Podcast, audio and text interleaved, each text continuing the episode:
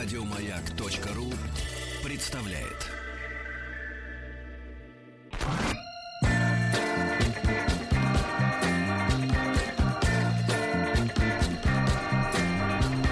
Сергей Стилавин и его друзья на маяке. Дорогие товарищи, доброе утро. Здравствуйте, Владик. Доброе. И по традиции на этом э, приветствия завершаются. Ну, попозже То подойдут. четверг, то четверг. Четверг Есть такой такое, день, такая история. непростой. Хотел до вас донести, мой мальчик, э, несколько интересных фактов. Наблюдений? Ну, таких не то что наблюдений, а фактов. И вы знаете, что я периодически вас э, знакомлю вот, э, к примеру, с космическими исследованиями, да? Ну Вот. да, псевдонаучный. Сейчас из... При- Прошу вас э, не употреблять при мне выражение псевдонаучное. Я называю вещи своими именами. ну, дело в том, что вы к Не, про науке... черепах я читал. Нет, нет. Нет, дело не в этом. Ладно, давайте, А, во-первых, э, во-первых, смотрите, какая интересная история. И это на самом деле факт э, не то чтобы научный, а вот документально засведи- неопровержимый факт, что одного из наших ученых, Так, а, я не помню, к сожалению, фамилию, то ли Кузнецов, то ли что-то в этом роде, но неважно. ну, нормально для А, ученых. Это нормально для ученых. Достаточно будет знать, что ученый наш. Знать одну Вот, фамилию э, в свое время, да, в свое время э, наградили э, значит, американской медалью Так. за освоение Луны. Ну, не за освоение, а за Ученого достижение наградили нашего, нашего за освоение. За Он что? освоил Луну. Нет, не он освоил, а он предсказал, что Луна это не мертвое тело, так, которое, так, знаете, так, вот как бы так, сказать, вот оно крутится там вокруг нас, накручивает что-то там себе, вот, а все еще да. живая планета, потому что он предсказал, что там есть вулканы. Вулканы. И америкосы реально дали награду за то, что когда они высадились, они обнаружили вулканическую активность на Луне. Да Мне что? кажется, топится банька Гитлера, да? Да сто процентов. Какие Нет, там? работают генераторы, конечно. Им же нужно а, а, а, обогреваться, да. Ну, И конечно, выбрасывать, да, да. кстати, тоже он. А как он живет? Выбрасывать, да. Не в себя же. Да. Конечно. Вот, но это, это вот про космос, Ну, да, ну, хорошее. а хорошо, еще да. маленькое вот наблюдение. Я э, в- на этой неделе, помните, эту новость даже вам чуть ли не читал, но не до конца дочитал. Просто как-то вот запало в душу, потом всплыло. Есть такой актер замечательный, но его считают э, одним из столпов американского кинематографа. Вот как мне кажется, у нас в кино есть Гоша Куценко, так у них есть Николас Кейдж. А, ну, он последнее время, мне кажется, вышел вот на свою какую-то вот... он нашел- Орбиту? Да-да-да, нашел вот эти вот э, ур- уровень БЦ, вот как раз ему подходит. Вот Такие вот не торопясь. БЦ Да-да-да, и он, и он вроде всегда как бы на виду. Да, на да, да, виду. да, да, да. И вот так, он же был, на- оказывается, многократно женат. Ну, вот, а, актер, да. тут последняя новость заключалась в том, что а, он женился вот в четвертый раз в состоянии сильного алконаркотического опьянения и через четыре дня одумался. А, вот, на какой-то не- той женщине в который раз. А перед этим он лет 10, а может быть даже больше, появлялся в компании с азиатской женой. Вот, но, э, да, так сказать, люди все разные. И я скажу так, что когда видел эту пару, в принципе, Кейдж мне все равно нравился. И Побольше. будучи гетеросексуалом, я вот выбирал Кейджа. Но суть не в этом. Суть в том, что я узнал, как у них ребенка зовут. Давайте. Кал ел. Это уже в переводе. Нет, это еще в оригинале.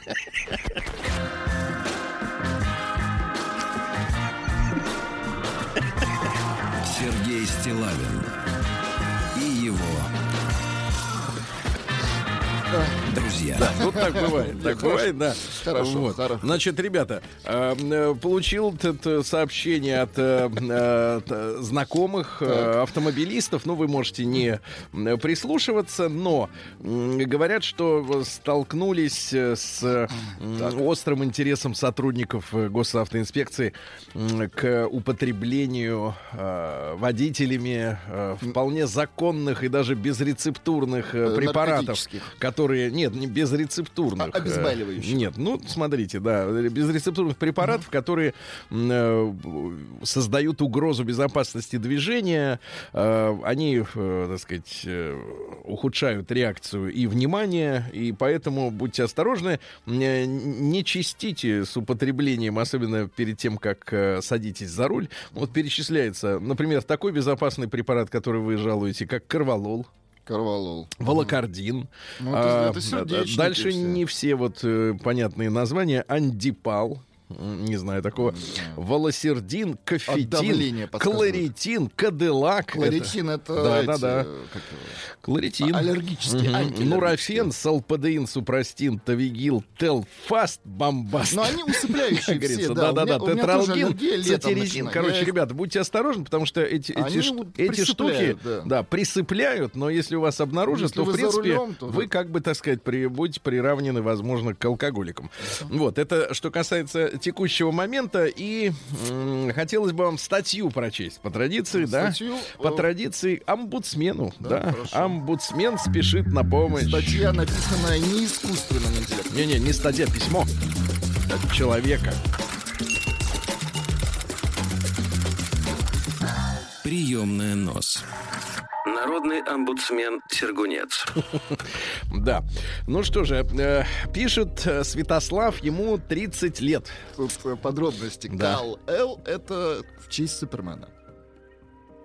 Ну, не сомневался, что Супермен летает при помощи вот этого. То есть он до сих пор смотрит вот Да-да-да. фильмы. На- настоящие фильмы. Здорово, Сергей Валерьевич. Такое начало письмо, письма. М, Вот. А, Хочу поделиться ситуацией, поинтересоваться вашим мнением. На днях поругался с девушкой. Она съехала с моей квартиры, забрав вещи. Брат, знал бы ты, как Заранее. много... Нет, как много мужчин мечтают об этой ситуации. М. Когда съезжает Сама. с вещами. М, Ну, потом оценишь. Причина следующая. По ее мнению, я повел себя не как мужик, а как лох. И во мне отсутствует мужской стержень. Брат, эх, ностальгически вздыхаю. Были у нас дома гости. Теперь ситуация. Мои друзья, ее подруга и наш общий друг с девушкой. Значит, э, свидетели.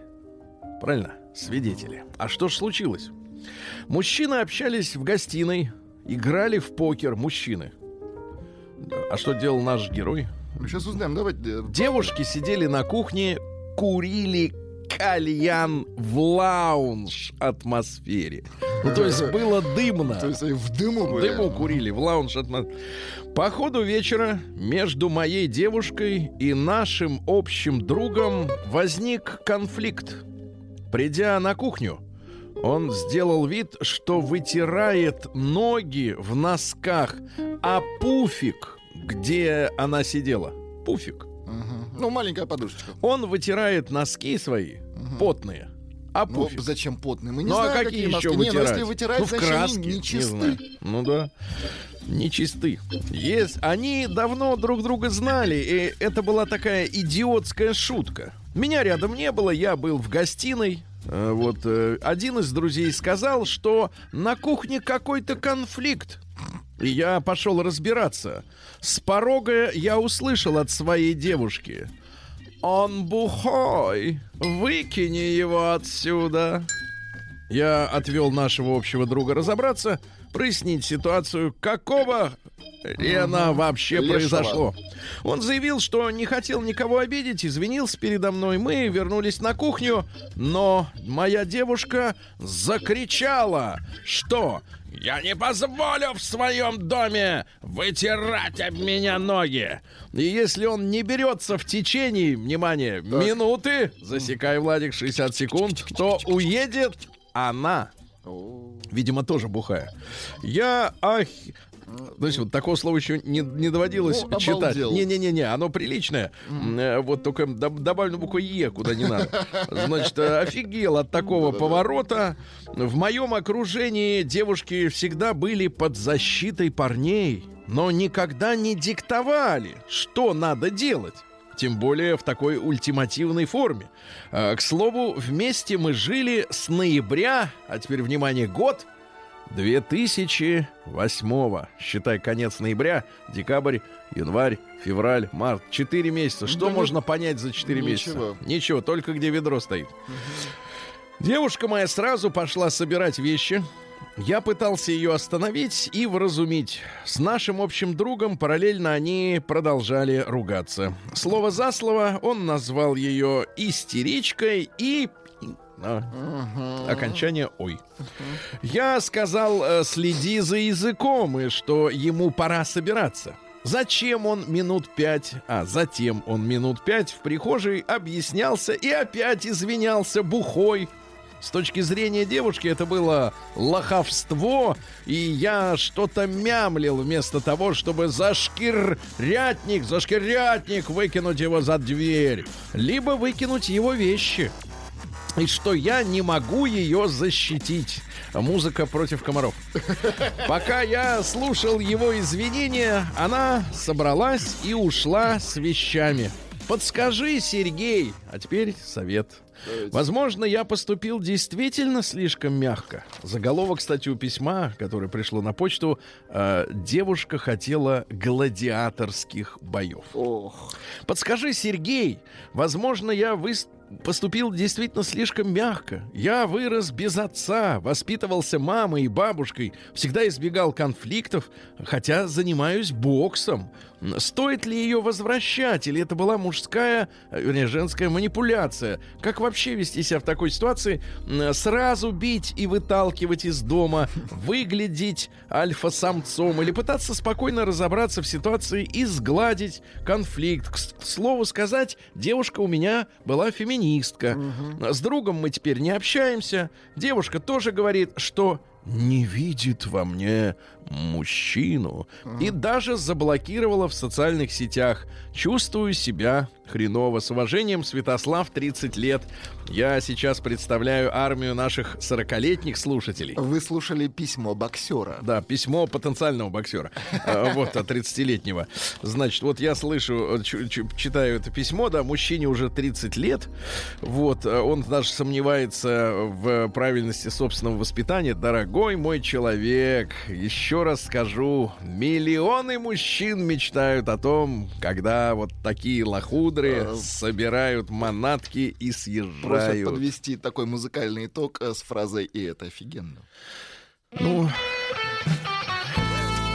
и это офигенно. Сейчас, минуточку. Сейчас. Да. С другом мы теперь не общаемся. Да, молодец, сынок. Буду-буду-бум. Да, они сидели в лаунж атмосфере, В дыму. курили, кони, калья, не коньяк, Коньяк. кальяк, кальяк курили, да. И вот она потребовала зашкирятник, выгнать его. Сейчас будет это офигенно, нет? Нет, это уже давайте. Карлос Сантана, да, давайте. И А, это, нет, не то место, да, вот оно. Нет, не то. Не то. Владик, э, Давайте ну, еще это творческий. Это офигенно! Оу, е. И это офигенно! Ты проверь, брат, может еще что-нибудь осталось там, пошукай. офигенно! Брат, ты свободный! Ты свободный человек! Прием корреспонденции круглосуточно. Адрес стилавинсобакабк.ру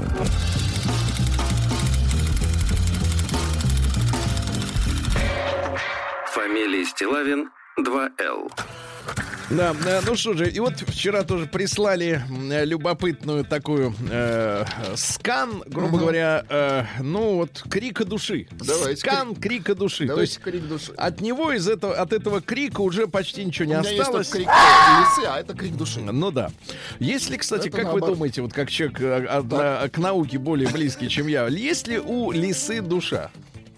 Не у той выделанной, Ну, которая вот, э, да. Она ж зверь. А, Вот э, крик души мальчика. Я учусь в 10 классе, живу вдвоем с мамой.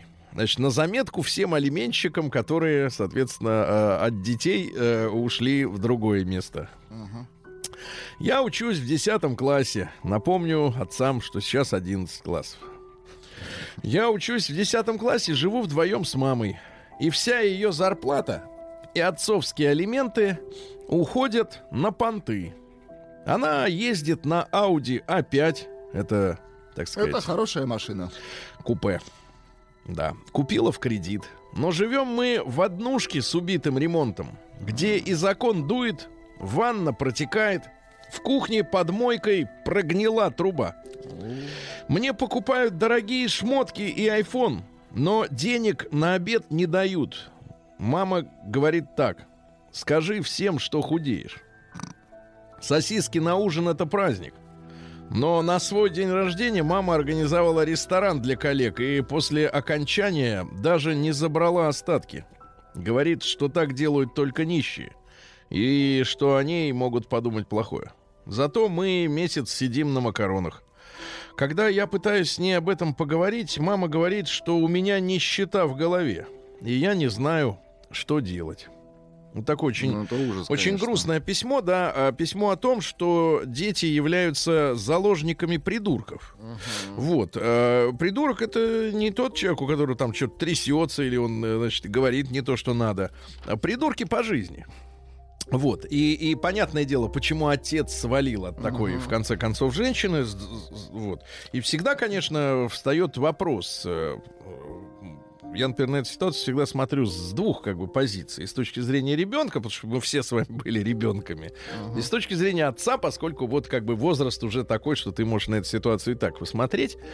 И, э, конечно, ну, ну, мать, она, у нее мозги на бикрень, правильно? То есть это человек... Такой Живет как в шоуруме. Ну, это человек, у да, которого, да, да. у которого совершенно случайно, и давайте скажем так, э, значит, совершенно случайно и э, появился ребенок в свое время, которого она, безусловно, недостойна.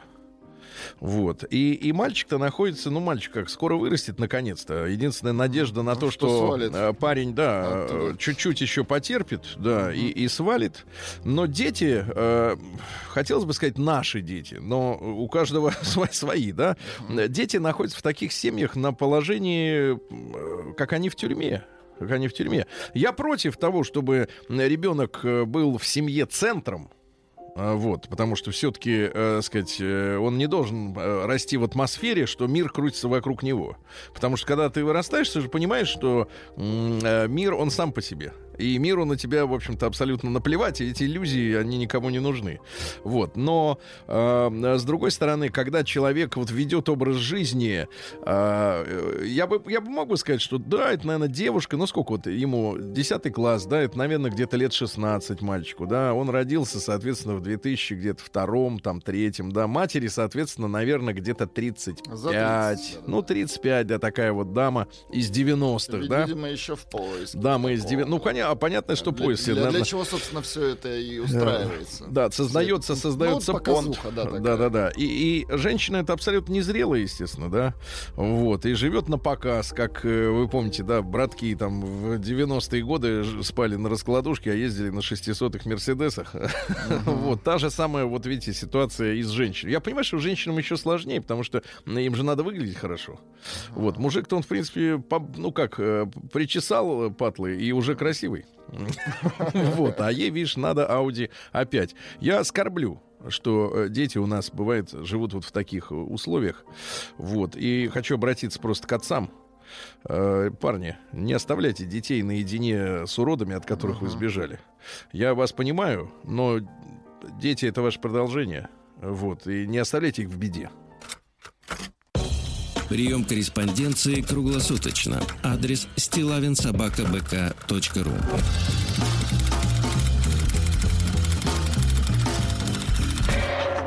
Фамилия Стилавин День дяди Бастилии пустую прошел. 80 лет со дня рождения. Ух ты, а ей уж 80.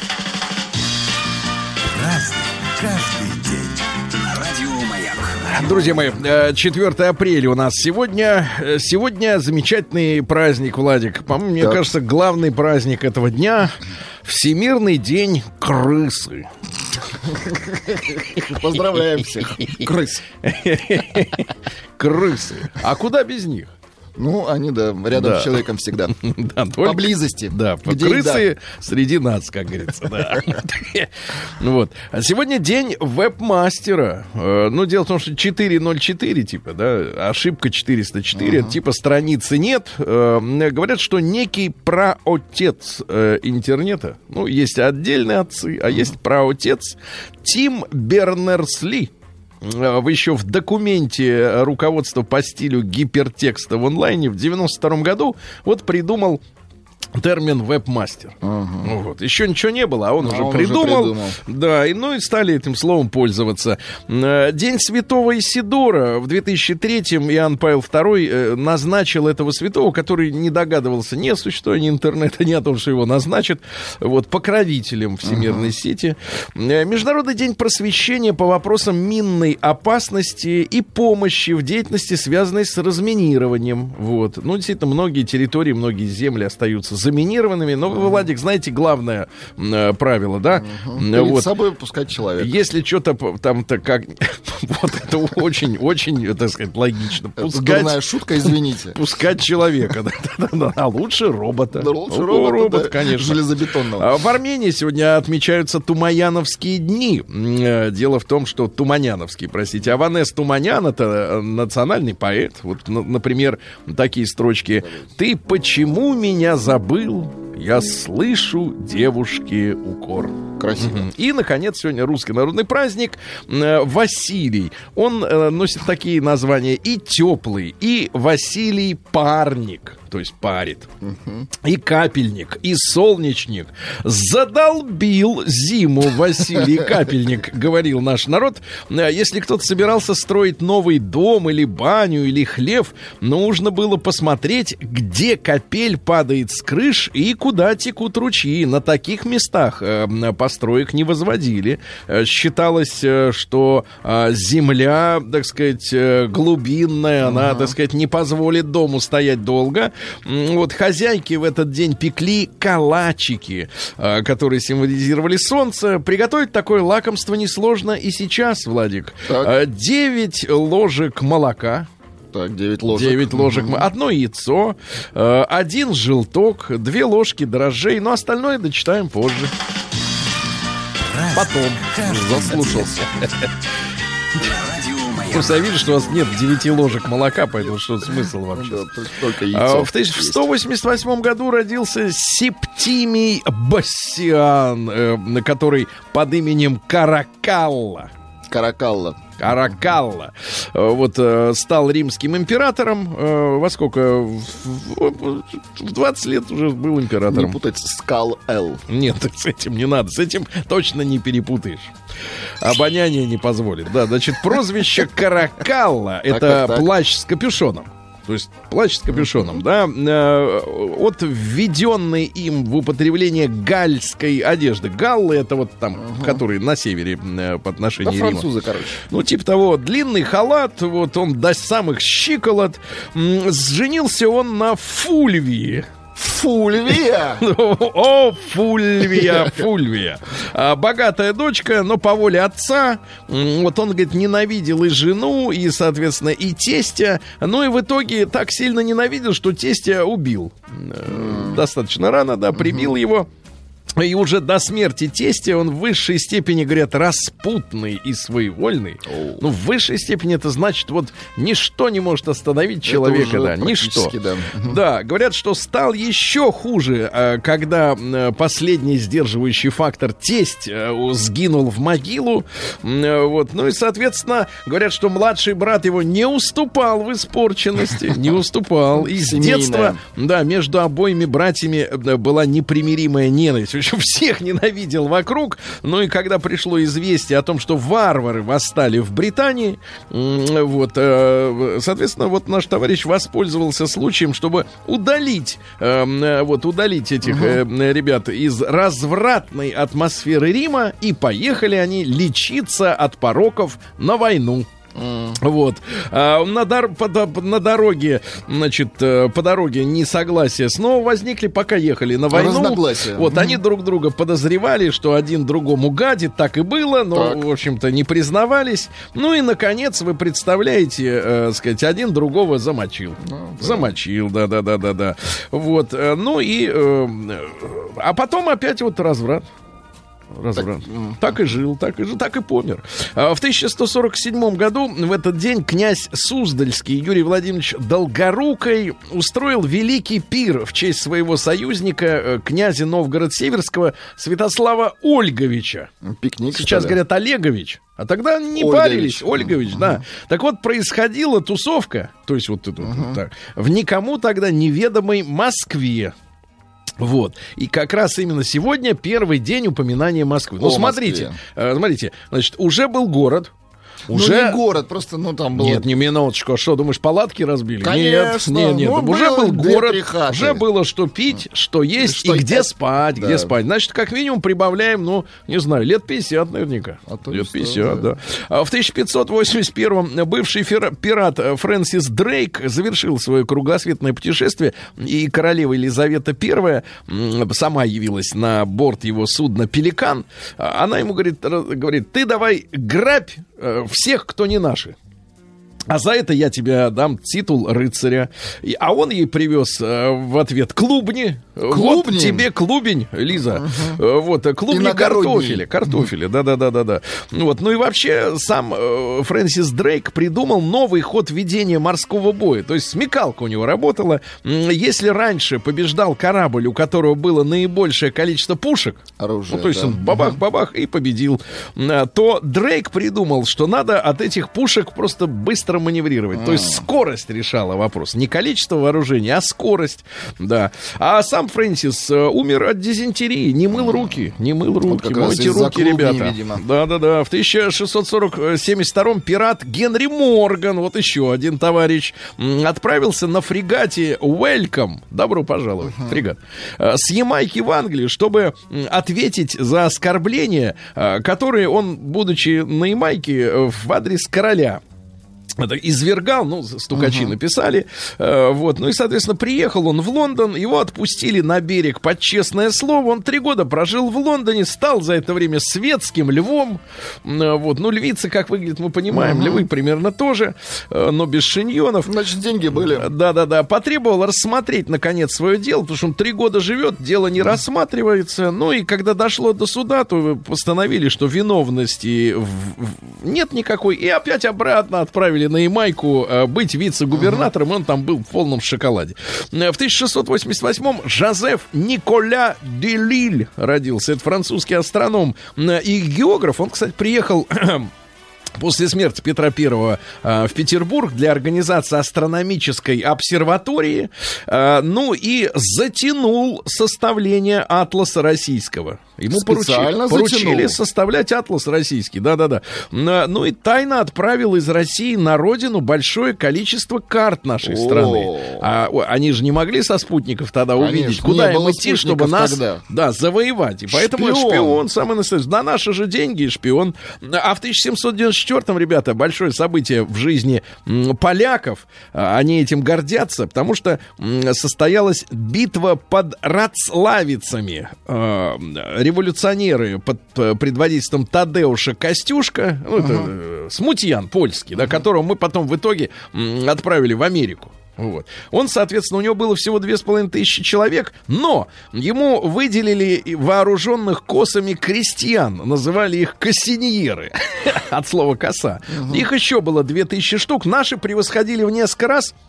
Значит, соответственно, это войско, ну, то есть усмирители польского бунта, да, наши войска под командованием генерала Тормасова. Но поляки, э, которые до этого э, поучаствовали в гражданской войне в США, они подсмотрели новую тактику. Дело в том, что э, тогда военные, вот до этого боя фактически наши, дрались честно, выходили, и как психическая Как атака, и шли. Мгм. И, Да. в- и поскольку их А эти много, как начали? а эти собаки начали по оврагам прятаться. Окопы? Да, фактически практически окопы такие, ну, природные. Вот да, и поэтому победили. И наши были вынуждены отступить. Очень нехорошо. Но потом все равно пришли Догнала снова. пуля. Всех раздолбали. А в 1818-м Майн Рид родился, американский хирург, э, первым сумел э, пришить отрубленную бошку на место. Да, да, очень. Молодец. А, а тогда рубили ж, э, бывало Да и по неосторожности. В основном голову и рубили тогда. По неосторожности Так принято бывал было. своим, да. А в 1823-м Карл Вильгельм Сименс родился. Это германо, но впоследствии и британский инженер. э, Клал кабель э, по дну моря. То есть вот в Америку. На чем бабки-то поднял? То есть он ведь этот кабель до сих пор лежит. А у нас сейчас, Владик, такие подводные лодки. Которые этот кабель могут, Могут. перегрызть. Нет, зачем грызть? Есть бомба. Вот. И американцы очень сильно волнуются, потому что между нами сколько? Тысяч, э, сколько километров? Тысяч семь, наверное, восемь, может быть, больше. Ну, достаточно. Где там этот наш робот, он п- присусенится? Непонятно, да. да. Потому что в любой момент можем перекусить, да. Перекусить им Wi-Fi. Да, в 1828-м Каспар Ван Вуден э, из Амстердама придумал растворимый какао-порошок для детей. Какао-порошок. Вот вы как растворяете? В горячее молоко или сначала в холодное, а потом Я кипятите? давно не растворяю, но в детском садике помню. но там уже была бодяга поили. Там уже готовая. бодяга была Да, да, да. заготовлена, крепкая Да. такая.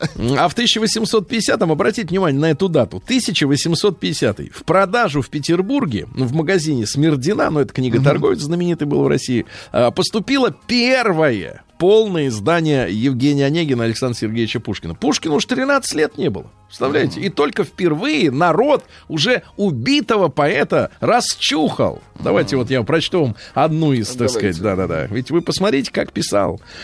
Эх, в те дни, когда в садах лицея я безмятежно расцветал, читал охотно Апулея, а Цицерона не читал. В те дни в таинственных долинах, весной при кликах лебединых, близ сиявших в тишине, являться муза стала мне. Моя студенческая келья вдруг озарилась, муза в ней открыла пир молодых затей, воспела детские веселья и славу нашей старины и сердце трепетные сны. А? Очень хорошо, красиво. Дорогие товарищи, ведь это ж, э, понимаешь ли, литература навсегда. Никакой этот, как его, Карл Маркс не переплюнет. Да, ой, я не то, не то. А в 1876 Нет, это точно не да, Морис де Вламинг, это французский живописец, представитель фовизма. Есть и такой стиль э, в живописи.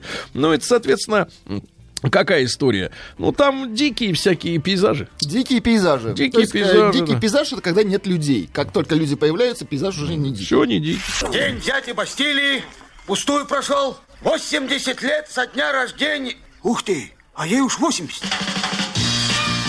Разный, каждый. Друзья мои, э, памятный день сегодня и для Японии, 4 апреля, потому что в 1884 родился Исароку Ямамото. Это ами- японский адмирал, который разработал план вот того самого неожиданного нападения на американскую военно-морскую базу в Пёрл-Харборе. Но про эти истории мы, э, про эту ситуацию мы знаем, что американцы-то были в курсе. Но специально не, не помешали вот этой атаке самолетов, потому что нужен, нужно было возмущение нации. Ну, для того, чтобы вступить Ну, э, предлог для во вторую да, войны. мировую, да.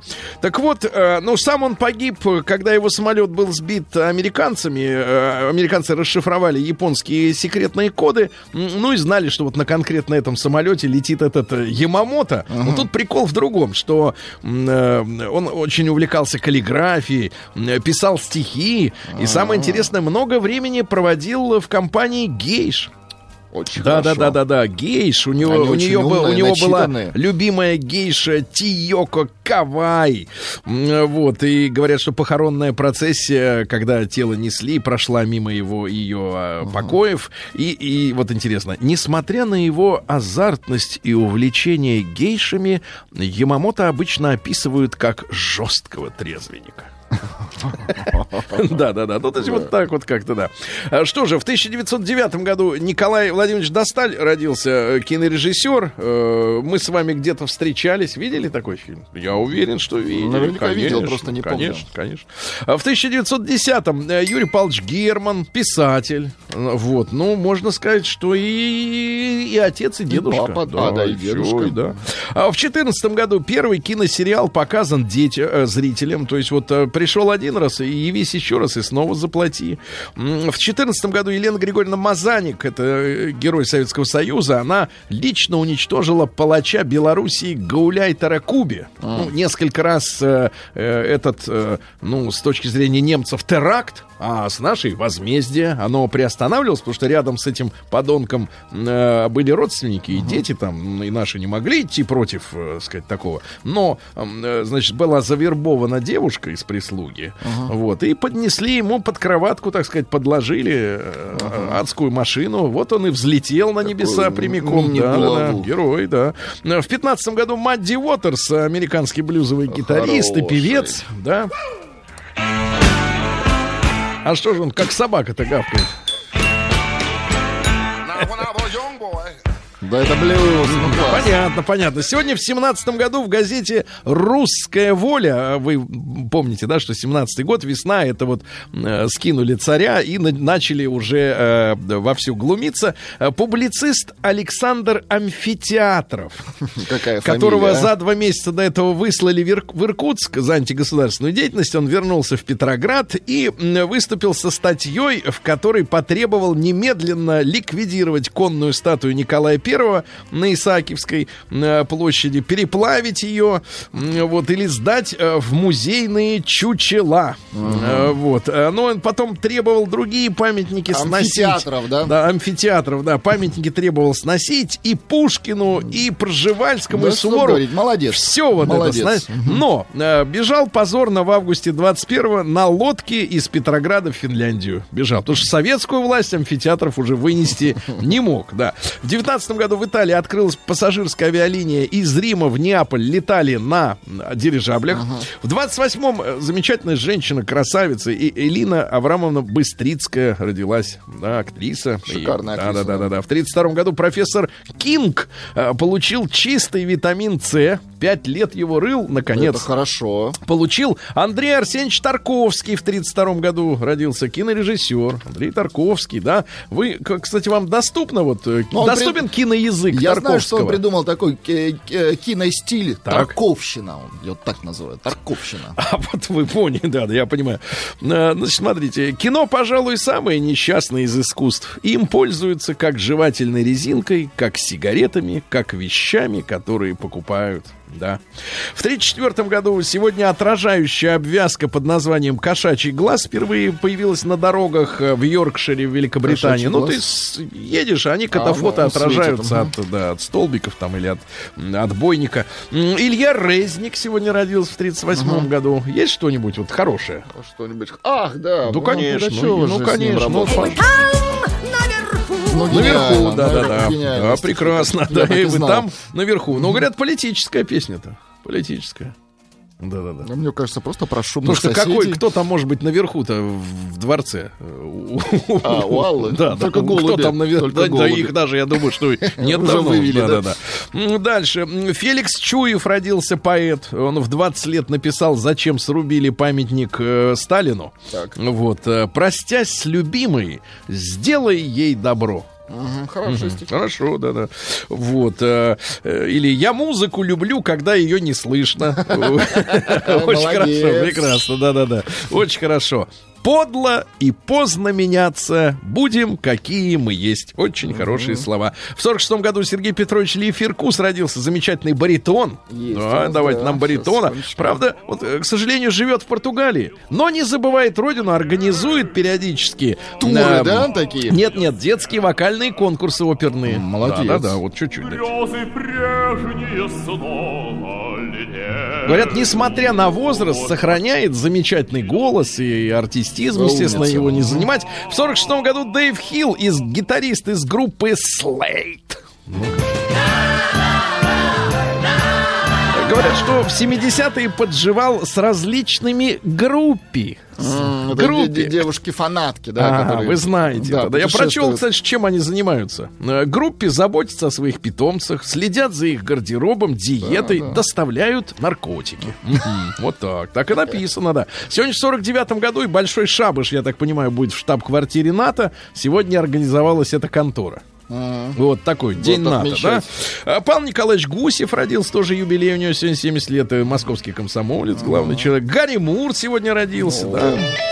Ну, это все так понятно, далее, да, к да. сожалению, эту музыку слушать невозможно. А Дмитрия Нагиева мы хотим А поздравить. есть Дима, с днем да. рождения. Вот, так сказать, знакомый генерал Вася. Э, генерал Да не, ну Садов. талантливый, Димуля. Да-да-да, Обожаем, вы сегодня в обожаем. 68 году застрелили Мартина Лютера Кинга, борца за освобождение негров. Понимаешь, да-да-да, вот такая какая история. Ну, где набрали, Ну, товарищ? пишут, что Майн Рид не пришивал головы, что писатель, наоборот, про оторванный уже пи- писал. Не пришивал.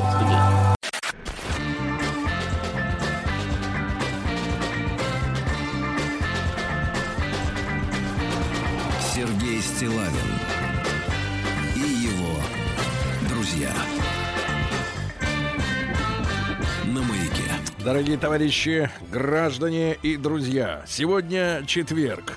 В Омске тоже четверг. Везет. Опять совпало.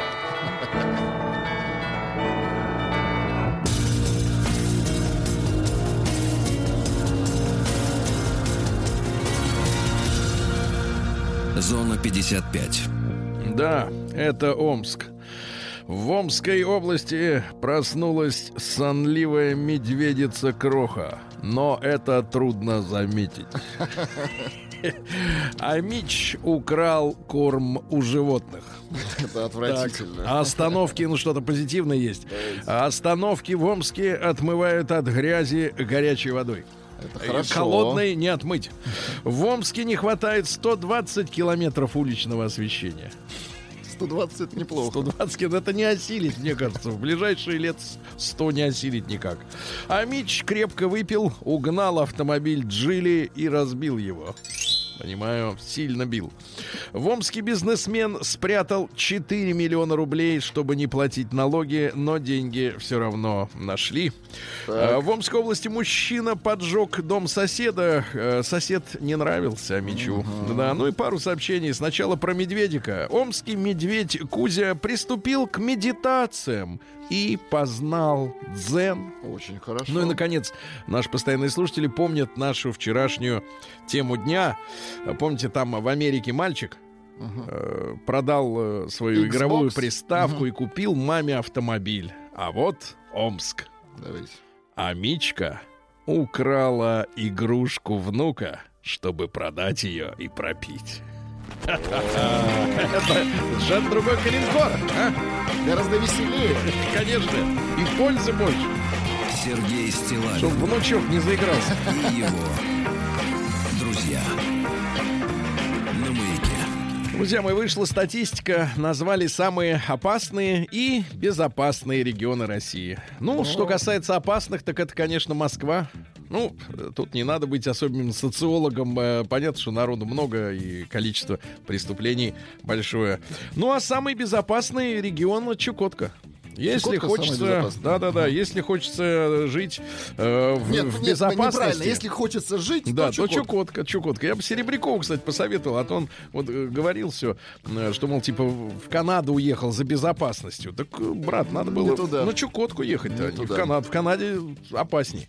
А дальше, вот э, ну, в новостях вы постоянно слышите этой истории про э, то, что Зеленский вышел э, во второй тур выборов Шоу, на да. Украине. Я нашел интересное, по-настоящему интересную информацию. Значит, смотрите, штаб Зеленского э, выдвинул э, требования, которые нужно э, учесть, э, в том числе и в плане законодательства. И они очень интересные. Вы послушайте, значит, Давайте. что требует э, кандидат? Принять закон об отмене декларирования доходов и расходов общественных активистов. Ну, То есть, где раздобыл бабки, не У- имеете права под корягу, то есть, интересоваться, да? да. Отозвать законопроект об уголовной ответственности за незаконное обогащение. Украл, построил дом, не ваше дело, да? И, наконец, э, лишить э, службу безопасности Украину, полицию и всех других силовиков полномочий в сфере борьбы с экономической преступностью. Слушай, вот прекрасно, цель. Ну, прекрасно, сразу прекрасно, прекрасно. Просто вор- оставьте в покое воров. Давайте так, ну и пару сообщений еще. Э, Во-первых, в России официально на законодательном уровне отменено понятие дача. Не дача взятки, а Ну, дача. просто дача. Их теперь нет, есть дом. А, дом. А дача это, знаешь, не- непонятно что, да. Ну и, наконец, э, в Новосибирске физиолог шьет игрушки, которые нужно кормить носками. Очень хорошо. Очень хорошо. Носками кормить. Наука и жизнь. Наука и жизнь. Тут много интересного, ребята. Э, Шведы, они занимаются разными проблемами, э, в том числе и важными. Например, шведы придумали пакеты из апельсинов. Съедобные Из пакеты. апельсинов. Нет, ну они разлагаемые, они же А, все озабочены очень э, количеством пластика большого, вот этого упаковочного. Робота в Америке научили резать огурцы и помидоры. Прекрасно. Ну, наконец-то, да. Синий свет. Это выяснили ученые из университета Пердью. Как- как из какого? Пердью. Пердью. А, да, синий свет может убивать супербактерии. Да, да, да. Дальше, Владик, вот для вас сообщение Давайте, важное давайте. очень. Алкогольное повреждение мозга продолжается и после отказа от спиртного. после смерти. Дальше. Ученые изобрели прозрачную древесину, то есть полностью деревянное Ну, это окно. удобно, может. да. Хорошо, да. И опять же горит. Э, да, ученые дали совет, как э, влюбить в себя человека. Ну, это, скорее всего, совет, так, конечно, нечестный, потому что он для всякого рода пикаперов, съемщиков и прочих, так сказать, э, вот этих товарищей. Так вот, значит, первый совет. Надо постоянно спрашивать женщину, о ее музыкальных предпочтениях, о планах на ближайший день или о ее мечте, потому что человек очень приятно, когда им искренне интересуется. Следующий шаг, отличный, э, так сказать, э, мягкий, уютный подарок, говорящий о теплом отношении дарителя. Ну, например, муфточка или Плюш, плюшевая игрушка. шапочку. Вот. Ну и, наконец, э, очень сильно сближает людей повышенный уровень адреналина. Э, Ну вот э, всякого рода коучи, да, мы с вами читали как-то, предлагают, например, людям вместе сбежать из ресторана, не заплатив. Или украсть что-нибудь в магазине. И не а, сесть. а вот здесь более мирное предложение. Например, сплавиться на байдарках. Это вызовет приток адреналина и сблизит людей. Да, так что, девчонки, вы посмотрите, не манипулируют ли вами при помощи вот таких нехитрых, скажем так, приемов. А Дальше. Привлекательный мужчина, э, партнер, э, частая причина анорексии у женщин. Ну, то есть она хочет, вот ему нравится, и худеет, и худеет, и все. И потом все сваливается в пропасть. А, Ученые создали киборгов из коловраток и использовали их для очистки воды. Прекрасно. Ну и, наконец, ребята, а, два сообщения. Ученые обнаружили загадочных фалли- фаллических у-у, моллюсков, которые питаются древесиной. Фаллические Загадочных, да. Ну и, наконец, поле- э, полезное сообщение, ребята. Оказывается, это было давно уже известно в науке. Сверчок — это природный термометр, который вот этот, да? Так вот, чтобы узнать температуру, нужно замерить количество как это, с- ну, отдельных стреков С- Стрекотаний. стрекотаний за 15 секунд, прибавить э, к этому числу 37, и вы узнаете точную температуру по Фаренгейту. Но ее можно будет Ну, уже... Если он не врет, конечно. Здесь не врет, да. Значит, получит. Новости капитализма. Капитализм. Филиппинские таможенники обнаружили в пачках печенья 3 э, 757 живых тарантулов. Да, да, да. Вот, а, женщина в штате Орегон в Америке узнала о своей беременности во время родов. Не, не- заподозришь, да. А, заголовок, э, который я хотел вот прочесть просто сам по себе, и как бы я знаю, что Владик улыбнулся бы, а может быть и загоготал. Так.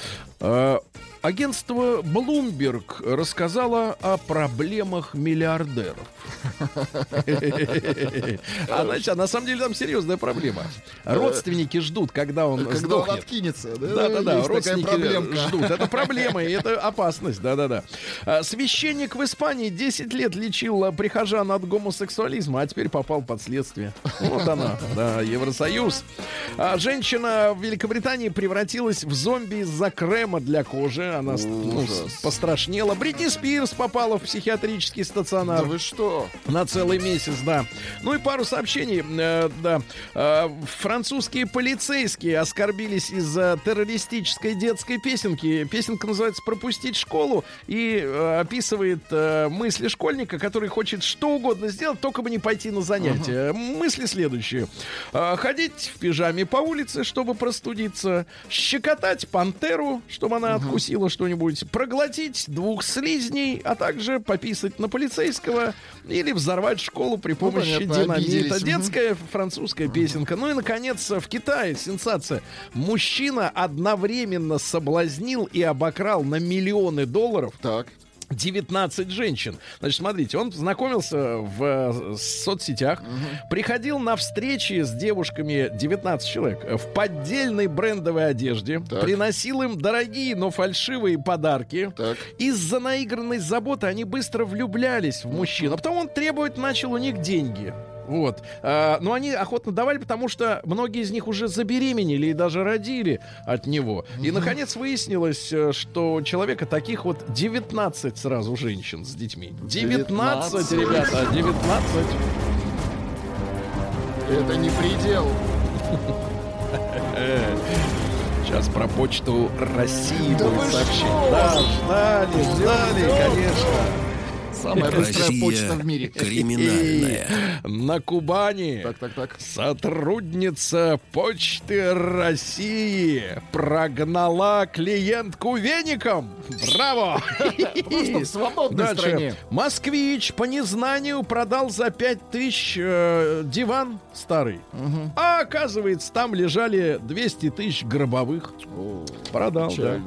В Ростове-на-Дону водитель ушел от погони с полицейским на багажнике. Ушел, ты представляешь? Томич поставил рекорд и украл 13 телефонов за ночь. Ну, это понятно. Росгвардеец повредил 6 автомобилей, начиная от Volkswagen Passat и заканчивая Lexus RX. Так. А, вот, и украл три коробки с печеньем оттуда. А, вандалы разбили фигурки гномов в парке Черкесск, отломали им носы и пальцы. А, Жители Петропавловска часто ходят в суды с ножами и травматическим оружием. Астраханец заботился о больной девушке, а она, забрав его телефон и деньги, убежала к подруге. А Калининградка накормила плачущего на скамейке мужчину. Это же прекрасно. Она шла по улице Павлика Морозова. Так, так, так. На скамейке сидел 28-летний мужчина и плакал. Женщина накормила злоумышленника, а когда он ушел, обнаружилось, что нет телефона за 27 тысяч. Да. А В городе Фурманове работник мебельного цеха украл деньги предприятия 234 тысячи рублей и купил бытовую технику. Ну и, наконец, пару сообщений. Пьяный архангелогородец прыгал на крышах дорогих иномарок и допрыгался. Теперь 5 лет тюрьмы. Ну и, наконец, главное сообщение. Давайте. Астраханец не смог найти закладку с наркотиком и пожаловался в полиции.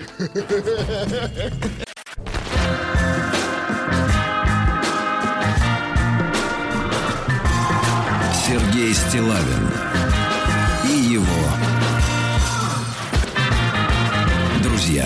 Значит, товарищи дорогие, сегодня у нас четверг. Э, Я напомню, что, конечно же, сегодня у нас будет э, Япония, продолжение да, нашего Очень проекта хорошо. «Японил». Да, а потом просто не Мария, просто, не просто, Мария. и не просто, давайте так говорить.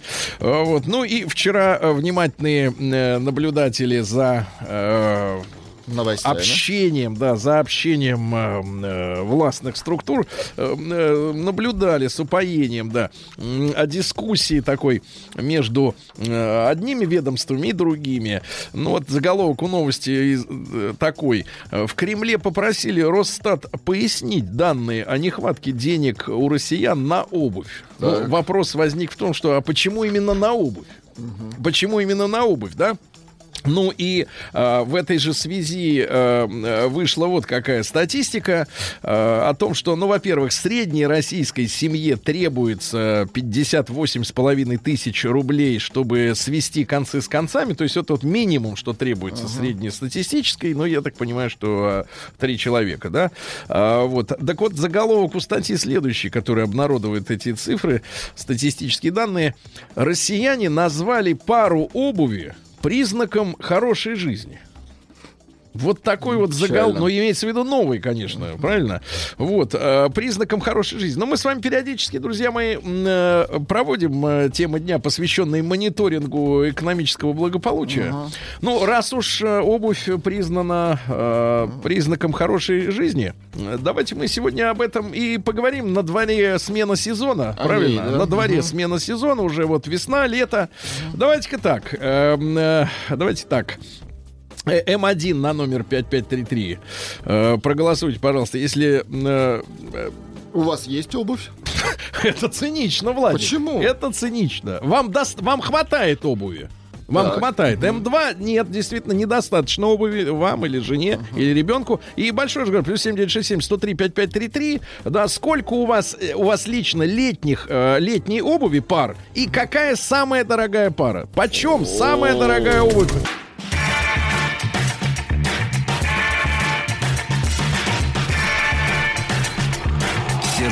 Стилавин А, ну что ж, друзья мои, итак, вчера вышла такая любопытная статистика о том, что эм, россияне называют пару обуви признаком хорошей жизни. Э, и вот э, цифры конкретные. 35% э, рассказали, что не имеют возможности купить каждому члену семьи, каждому члену семьи две пары удобной э, сезонной обуви. То есть, например, на лето кроссовки, на зиму бутсы э, утепленные, да, нет возможности, 35%. Значит, ребята, короткий опрос у нас действует. М1 на номер 5533 э, в вашей семье и вам лично хватает обуви. Ну, то есть, вот по всем случаям жизни, какие у нас случаи? Шлепки для моря, правильно?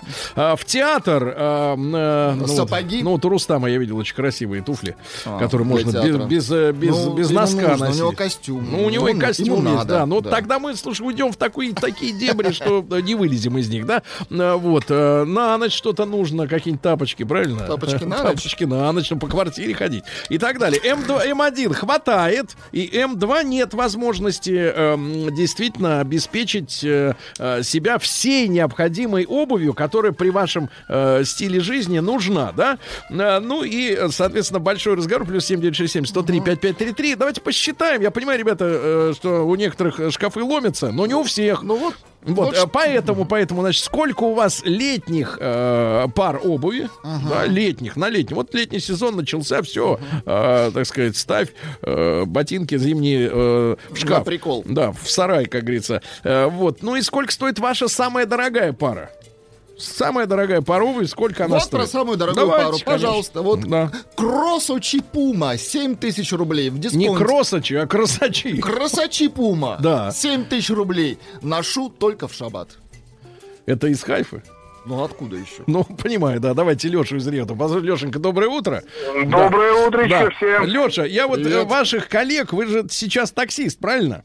Да, совершенно С- справедливо. Сколько лет-то вы уже за баранкой, вот Да, профессионально? три, э, три года. в года, вот. Я три когда- года в желтой барбухайке. Да, я когда летом наблюдаю, например, водителей маршрутных такси, да, вот не таких, как у вас, а маршрут, я наблюдаю, что там есть такая некая целая эстетика, А, потому что у людей а, из такой легкой ткани э, костюмы, как правило, шорты, да, э, вот, из продуваемой воздухом, а на ногах э, обязательно либо, ну, кроксы, это, наверное, люкс, а вот, ну, какие-нибудь сандалеты такие рези- Да, и резиновые. носочки, И носочки, носочки. носочки, чтобы не- не Носочки, не да, ну, чтобы не не потели по- ласты. да, да, да, да, да, да. Ну вот скажите, пожалуйста, вот давайте мысленно подсчитаем, сколько у вас, Леша, лично летний, летних пар обуви? Э, Значит, кроссовки дасовские, кеды конверс, сандали эко, Три. э, хэш пепис ботиночки. Четыре. ну, э, И тимберы пять. А если в театр? Или там, да. Театр, э, есть инспектор еще, есть черненький. Шестое, да. Я Ну, уверен, что неплохо, если поискать, неплохо, да. Сколько неплохо. самые дорогие стоят у вас? Ну, Сереж, если честно, самые дорогие хэш-пепис, они уже, их пора выбрасывать, но вот чисто Не из надо, не- уважения Так. давно уже, да. Ну, за них что-то в районе 200 зелени отдавал. 200 Сейчас, ну, долларов? Это очень Погодите, дорого. давайте-ка перемножим. По нашему курсу 13 тысяч Тысяч рублей. Вот Да, это. ну Все, все, все, все, Леша, все, 13 ты Это уж как, на, как настроение. носил, как Да. носил, да, 13 тысяч. А вот давайте Вячеслава, извините, да, извините, да. Слав, Сейчас доброе утро. Вячеславу-то напишут. Слав, Слав, Доброе. ну, в принципе, абсурдно спрашивать, хватает ли вам обуви, да? Да, да, да. Нет, ну самое главное, что вот меня поразило, я, естественно, читав вот эту фигню, я от чего восхищаюсь, да, что, естественно, на даче, как нормальный дачник, ношу там обыкновенные э, на рыбьем меху резиновые сапоги, да, там они более теплые, менее теплые, в зависимости от сезона.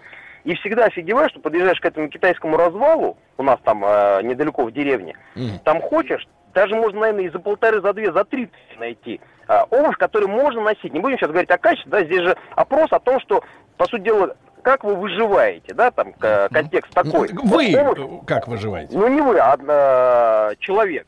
Это я смотрел, я думал, ну, ребята, ну, можно даже, даже за 3-4 тысячи купить там более-менее сносную обувь. Поэтому как можно там говорить, что кому-то не хватает, это, конечно, меня тоже поразило, этот логический Хорошо, вопрос. скажи просто, э, Слав, ну я понимаю, это будет как-нибудь удар в поддых Владику, но тем не менее, Давайте. вот ваша самая дорогая пара обуви сколько стоит? Ваша. Ну, сейчас вот у меня, сейчас сезон же у нас как раз весенний-осенний, у меня Да. сейчас ботинки Титан, ну, наверное, двушечку они стоят. Две Даже тысячи сейчас. э, Долларов. долларов? Да. За да, конечно. Ну, а ботинки? чё? а, что в них Ну, такого? это Скажите, Титан, по сравнению ребята. вот с теми, которые 3000 на рынке. Вот. Вот что в них, кроме Ну, знаете, формы, я- кроме я- формы. Я, я- я могу вам сказать, что эти ботинки я, наверное, ношу уже сезонов 5 или 6, и, И я не могу, нет. вот иногда бывает так, что ты морально устаешь от чего-то. Да? Да. Ну, особенно кроссовки этим отличаются. Что ты их носишь, они сноса вообще нет никакого. Да. Особенно если фирменные, хорошие. Кстати, вот Леха говорил про кроссовки. Хорошие бегательные кроссовки э, заказные 17 тысяч стоят на всякий случай. Это да. Мгм. 17 тысяч. А скажи, просто, Слав, а ну, чтобы окончательно уконтрапупить, э, сказать, Владика, а вот у супруги самая дорогая обувь, э, я так понимаю, модельная какая-то, да? Не-не, ну это тоже. Вот сейчас есть действительно, и Китон стал и женскую обувь делать. Ну и все итальянские бренды совершенно там лоховские, типа Бали. Но они все все равно стоят 400-600 евро. Ну, это лоховские, всё, не, не Сергей, будем даже это переводить. Не, конечно. спасибо, да. А давайте на вот, а вот человека возьмем на, так сказать, да, Олега из Москвы. Есть у нас Олег? Олег есть? Есть Олег из Москвы. Алло. Олег, доброе утро. Да, здравствуйте. Не могу не спросить, Олежек, вот как у вас с Китом за- задались отношения? С кем? Понимаю. Э, Вы Проверку прошли, проверку прошли. Значит, Олег, э, честный короткий вопрос. Вам на лето хватает обуви, которая нужна вам по образу жизни вашему? Да, купил ботинки два года назад. Э, Ну, наверное, магазин не стоит рекламировать. Почем, Я почем ботинки? три с половиной тысячи, э, кожзам. Да. Хожу и в автосервисе работаю, и по лужам. Отлично. Как бы, Отлично. И в театр можно сходить. Но они такие, как бы, среднего класса. А вот самые, самые элитные, что у вас в гардеробе есть? Ну, это зимние ботинки за 7 тысяч. Зимние за 7.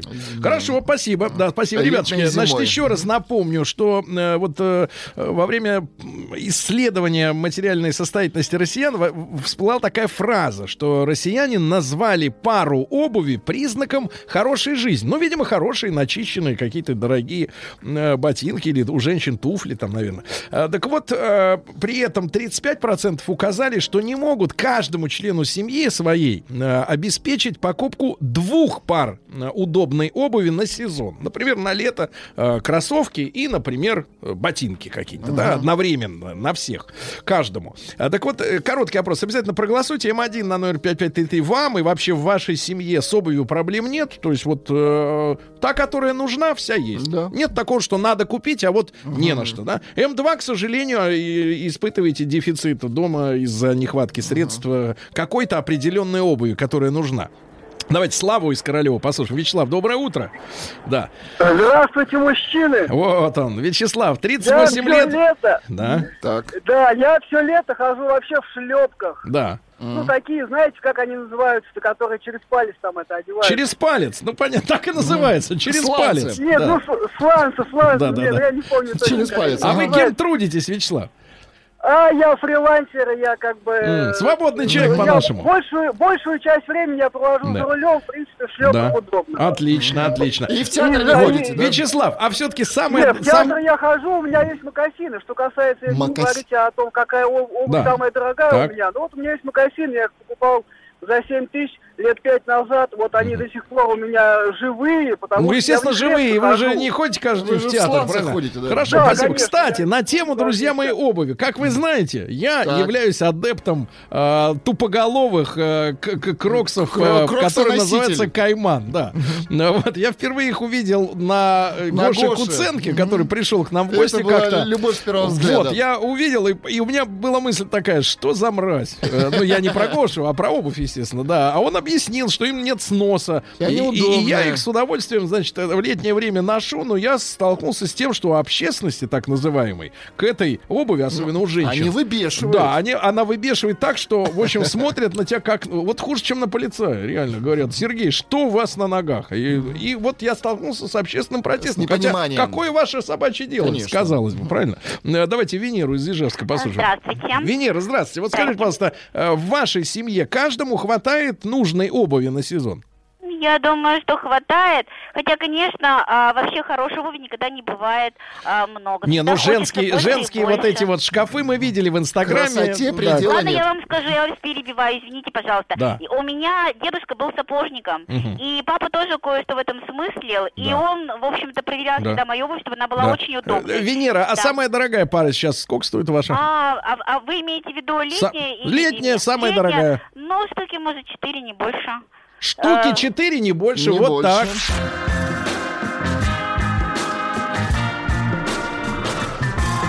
Сергей Стилавин и его друзья. Так, товарищи, ну что ж, созда- составляем сегодня список, но главное голосование, ребятушки. В целом, вот э, Росстат опубликовал данные, э, которые свидетельствуют о том, что у 35% э, наших сограждан нет возможности купить на сезон каждому члену семьи, ну то есть и дети, и жена, и муж, по две пары удобной, годной, в хорошем состоянии пары обуви, да? Значит, мы сегодня, ну и в, Кремле как-то вот спросили у Росстата, а почему обувь вдруг э, свидетельствует о каком-то, о какой-то нехватке а, материального благополучия. Ну и как бы об- объяснение, одно из объяснений такое, что россияне называют пару обуви признаком хорошей жизни. Если есть хорошая обувь, у человека Всё все хорошо. хорошо. Да, вот такая история. Значит, ребята, обязательно проголосуйте М1 на номер 5533. А, Вам достаточно обуви на сезон, на летний. То есть есть и кеды, и шлепки, и ласты есть. Все есть. М2 что-то не хватает. И возможности, к сожалению, исправить эту ситуацию пока что нет. Или надо напрягаться. Ну и большой разговор. Плюс 7967 103 5533. Значит, конечно, интересно так вот в целях э, просвещения. Самая дорогая кругозора. пара, которая у вас есть, да. Ну и м, в целом, сколько у вас на сезон пар? Вот девушка пишет, например, девушка, ломится кладовка, много раздаю. Кстати, из Воронежа Наташа, 38. Ничего себе. Самый, так нет, на работе 8 пар, а обуть нечего. вообще 8, законно. 8 пар у нее под столом на А парковке. вот что пишет другой человек. У меня одни ботинки Да. на зиму, другие на лето. Так. Ношу нес- несколько лет, пока не сотру вообще, пишет Вова Хайфа. Пока не сотру, Видите, я понимаю. как тяжело там. Да, Сереж, доброе утро. Обуви немало. Самая дорогая Зили. Ну, пишется Зили? Цилли, да, Зили. Из кожи змеи. Купил не сам подарок. А это из мальчика, кстати, письмо. Цена 120 тысяч. 120. 120 А вот тысяч. вам другое Это количество. что ж за ноги там должны быть в этой обуви? Чезаре Пачиотти. Чезаре? Пачиотти 47 тысяч, сносу нет. А когда-то люди стояли Это в очереди за армянской обувью, а сейчас чез. Чезаре им подавай. Давайте Колю из Новосибирска. Николай, доброе утро. Добрый день. Да, здравствуйте. Да, Коленька, 29 лет вам. Вы кем трудитесь примерно? А, электрик. Отлично. Вот э, э, хватает в семье обуви каждому? Ну, детям хватает, детей не обделяем, а самим приходится экономить. Так, вот чего тебе не хватает на этот сезон? Ты бы не отказался бы. От чего? Ну, от разнообразной обуви. в Ну, например, вот самое нужное это кроссовки, да? Из того, что есть, Коль, самая дорогая пара сколько стоит? Тысяча рублей, Самая дорогая. да. Это кроссовки. Нет, это у меня туфли, я их причем э, купил у офицера, у него, видимо, лишние были новые, он мне продал. Но это законная сделка. Ну, конечно. Хорошо. А, то есть вот э, цена Ну, договорная. цена- Цена договор- не в магазине, не в магазине. А Глеба из Ижевска, давайте ему тоже. 29. Глеб, доброе утро. Доброе утро. Да, Глебушка, ну скажите, пожалуйста, вы кем трудитесь так, чтобы понимать-то нам? А, я ведущий утреннего эфира на местном радио. Так, и почему вы не в эфире, Глеб? Я закончился уже, отработался. А, уже все. Ну, конечно, Да. в Ижевске минус 5 часов. да. Значит, э, Глеб, а тогда вопрос, вот покайся давай перед аудиторией. Сколько у тебя на лето пар обуви давай? Ну, полторы, последняя разваливается уже. Ну, а ты что, под, под столом стучишь, что ли, ногами? Э? От чего она разваливается? Ну, беру надолго, то есть на пару А, беру лет. надолго, Да. хорошо. У меня в том году была интересная история. Я в одном крупном супермаркете покупал обувь по распродаже за 999 рублей. И, видимо, забили неправильно, написали 99. И я купил за 99, и потом эту наклеечку э, переклеивал на другую обувь и еще раз подходил на кассу. Вот так. Ты что, жулик, что ли, Глеб? Ну, так получилось. Глеб, не, не надо так жить, нельзя. Не, Потом обратка замучает. Не по-человечьи. Так, счастливо. Пишут, две пары, самая дорогая, тысяча рублей. Две пары самые дорогие. У меня есть пара Red Wing. Это вас издаст. За 25 тысяч. Для меня дороговато, но они идеальные. Э, уже 5 лет ношу, не хочу снимать, э, Руслан. А, а я помню то время, когда, извините меня, на улице э, в 90-е годы, которые сегодня некоторые э, политические силы пытаются романтизировать, э, на улице с людей снимали не только куртки, но и ботинки Ну, могли конечно, снять с человека. Да-да. Так что ты, брат, поосторожнее в Red Wings своих. Давайте э, Максима из Москвы. Максим, доброе утро. Доброе Да. утро. Максимыч, ну вот скажи честно, как, сколько стоят твои самые дорогие ботинки или туфли? Самые дорогие я покупал в регионе Мерке, это было в 2015 году, и до сих пор ношу, это 100 евро. Это масс-маркет итальянский, который по всей нашей стране распространен. Так. А, но я хотел задать вопрос, Сергей, а Да. э, что, в Росстате сменился руководитель? Ну, то ща мы сейчас поднимем Да, бумаги, это сейчас под- важно, поднимем бумаги, поднимем. Так, хорошо, хорошо. Мы Михаила из Питера, давайте, Давайте послушаем. Ему 44. Да, э, Михаил, доброе утро. Доброе утро. А, ну что, по поводу обуви. э, наверное, все лучшее детям. Детям стараемся обеспечить э, все, се- ну, как бы обувь на каждый сезон. Да. Себя подужимаем. А вот товарищу зажравшемуся, который там э, с туфлями по 2000 евро, хотелось бы задать вопрос. Так. Он не спрашивал у своих работников, ну, которым он платит, у которых, например, двое детей, и как всех обеспечить э, четыре сезона по две пары. А детская обувь стоит, ну, в принципе, не дешевле взрослой. Ну, то у вас самые дорогие сколько стоят? Ну, наверное, в районе 150-70 долларов. 150-70. Хорошо, так, друзья мои. Вот- Дмитрий из Ленинграда. С детства мама вдолбила в голову, что лучше много разных, чем одни, но дорогие. Долго с этим боролся. Поддельные кроссовки всегда останутся поддельными, как по качеству, так и по сроку службы. Обувь до 10 тысяч считаю приемлемой для повседневной Ага. носки. До 10 Четыре пары летней обуви. Все кроссовки. Самая дорогая это скальники для скалодрома. 4800 Скальники. рублей. Скальники, это хорошо. А, зимой ношу только одну пару теплых ботинок коричневого цвета, а летом четыре пары туфель. Четыре пары туфель. И мокасины, и кроссовки. А, Значит, Если друзья мои, успеем. ну давайте еще один звонок, да. Э, э, Я бы рад, но... А, нет, вы извините. Не, не, не торопитесь, да, вы не Извините. торопитесь, да. Вот, ну и, друзья мои, статистика у нас есть. Э, э, 41% в нашей аудитории заявили о том, что э, с обувью все в порядке. То есть есть у каждого члена Сергей, семьи... ну у вас вот самые дорогие, это за сколько? Ну вот у меня кроксы очень хорошие. Я, кстати, их сам покупаю на свои деньги. Не как э, всякие там амбассадоры бесплатно их э. Отхватывают. Да, да, да. Сам купил. Так Очень сносу хорошо. нет. Сносу. Если бы еще не жужжали, что я в, в дерьме хожу, тогда я бы, я бы с ними и в зимой бы в них ходил.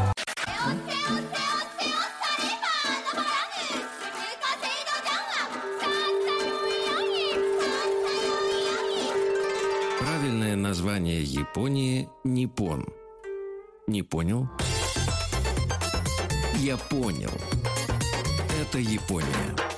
Друзья мои, с огромным удовольствием э, приветствую в нашей студии Виктора Петровича Мазурика. Виктор Петрович, доброе утро. Э, э, Доцент кафедры японской филологии Института стран Азии и Африки Московского государственного университета, кандидат филологических наук. Вот я думаю, что наш слушатель вместе со мной так мысленно уже ой вот это вот все напевают. Виктор Петрович, перед тем, как мы продолжим нашу тему, да, вот, что касается чая, да, и роли вот э, этого действа, да, чайного действа и, и, и в культуре, и, и японское вообще мировоззрение, да, вот это все. А, пока мы с вами ушли на перерыв в нашей рубрике «Японил» э, с прошлого четверга, объявили, что как раз вот анонсированная смена названия эпохи, э, вот, ну, да. это стало достоянием общественности, и теперь новая эра правления будет называться Рейв Рейва, да? Рейва? Э, да, верно, совершенно. А, на днях тут студенты мне на своих смартфонах показали то стихотворение древнее, из которого это выражение взято. И, судя по иероглифам, это, в общем, как бы это лучше объяснить, это что-то типа э, строгой гармонии, потому что рей это э, обозначает некий строгий устав, приказ там и так далее. Ава, наоборот, нечто мягкое, э, естественное, органичное, очень гармоничное. Поэтому рейва — это как бы вроде бы выглядит немножко как оксюморон. С одной стороны, это некая жесткость, а с другой мягкость. Теплохладный. Э, да, да, но, да. но в принципе по-японски, в общем-то, понятно что речь идет вот, э, я бы сказал так, о гармонии, не утрачивающей берегов, не утрачивающей структуры некого внутреннего угу. порядка такого. Угу. Но в гармония, но в рамках. Да, вот да, именно. Но в, вот именно. А, в рамках а, а если сравнивать, э, условно говоря, нынешний да, э, девиз и, и новый, то в, в, куда будут перемены? Можно об этом рассуждать? Mm. В чем?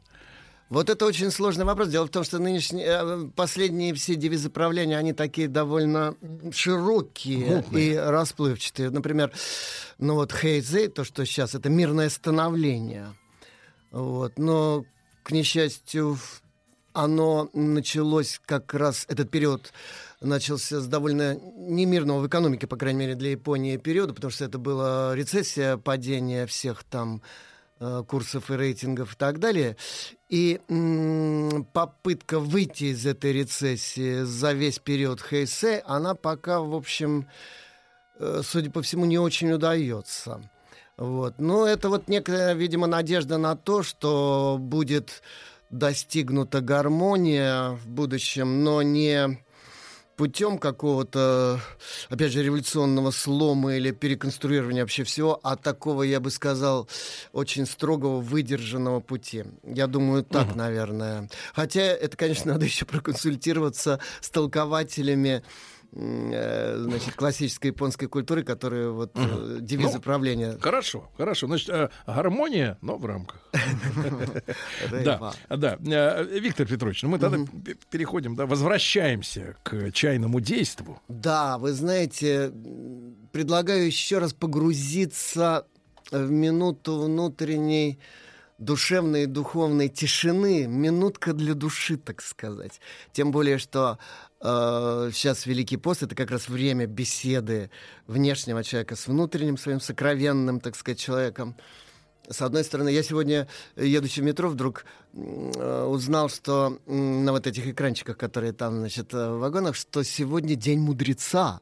Не знаю, кто уж его объявил, ЮНЕСКО или, или еще какая-нибудь уважаемая организация международная, но именно в такой день не грех поговорить о такой естественной, онтологической, бытийной мудрости, которая в, чае, в чайной культуре проявлена наивысшим образом. Итак, я напоминаю, что чайное действие, это в отличие, скажем, от китайских традиций чайных, это нечто уникальное японское, с одной стороны, а с другой, э, эта культура вобрала в себя не просто всю японскую культуру от А до Я, но как бы японский взгляд на мировую культуру. Туда вошли элементы христианства, поскольку складывалось это в конце XVI века. И в общем, в итоге это получился как бы японский... японская такая универсальная литургия чайная, в которой э, явлено, причем не теоретически, условно так, условно знаково, культурно, символически идеал бытия человека, а практически. То есть туда предлагается войти любому человеку и почувствовать это на вкус, что это такое, вот этот, как говорил Сен Нурикю, окончательный такой со- создатель классического формата чая, э, что вкус дзен и вкус чая одинаковы. Вот. Но и еще он говорил, не то, что мните вы чай, то, то, что я называю чаем, это совсем не чай, говорил он. Что же это тогда такое? Это бытие человека, с которого устранено абсолютно все лишнее, все суетное, все ненужное. А вот то, что без чего невозможно обойти, некий такой вот мудрый минимализм, там это все осталось. Тем более, я напоминаю, создавалось это в эпоху очень кровавую, очень турбулентную, такую трагическую для страны, эпоху феодальных войн, в самой ее высшей последней точке. Сен Рикю говорил своим ученикам, готовься к дождю. Это один из принципов чайного действа. Э, Что это значит? Чайный мастер должен не прерывать процесс, вот этот литургический процесс э, приготовления чая и изготовления души человеческой, так сказать, для истинного бытия, даже если под ним развергся вулкан, все сметает вокруг цунами, землетрясения, пожары и так далее, он должен оставаться на своем месте, не дрогнув э, ни единой, так сказать, черточкой в лице. Был такой случай, когда к Сенну реке подослали наемных убийц, вот этих самураев Ронин, потому что многие считали, что он отрицательно влияет на своего патрона Хидеоси. И, значит, к нему явился, вопреки чайному этикету, в полном дворянском облачении с двумя мечами, длинным и коротким, некий самурай. И с весьма таким, я бы сказал, недвусмысленным видом уселся на место главного гостя, вперев такой ненавидящий взгляд в мастера. Чайный мастер, он не имеет права прямо в упор смотреть на гостя, он краем глаза, так сказать, все это зафиксировал, но э, вот знаете, как в мире шоу-бизнеса, шоу must go on, так сказать, э, он... Люди чавкают, а ты по- поешь. А ты знай свое дело. Литургию, В ресторане. прер- литургию прервать невозможно. Он продолжал, так сказать, готовить э, чай, чашку чая для любого гостя, который явился к нему. И тут вот надо же такому случиться, говорит, значит, летопись. Он случайно, на этом слове делаем небольшой акцент, э, плеснул часть э, воды из чашки или из бамбукового черпачка, я сейчас точно не помню, прямо в очаг раскаленный. Облако э, пара и э, такого, так сказать, м, пепла встало с шипением в комнате и э, отпечатался на гости тоже, покрыв отчасти его весь парадный наряд. И там, сказать, вместе- тогда, значит, Рикю повернулся к гостю и, как положено по этикету, поклонившись вежливо, попросил принять у него мечи, потому что, значит, э, их нужно а, очистить. Значит, он. Растерянный самурай, а он воспитан тоже в таком, знаете, автоматическом режиме вот этой ритуальной вежливости, ему ничего не оставалось, как эти мечи ему передать. После этого э, когда он сидел, значит, уже без мечей, без всего, он почувствовал себя полным идиотом, он понял, что ему этот человек не по зубам, так сказать.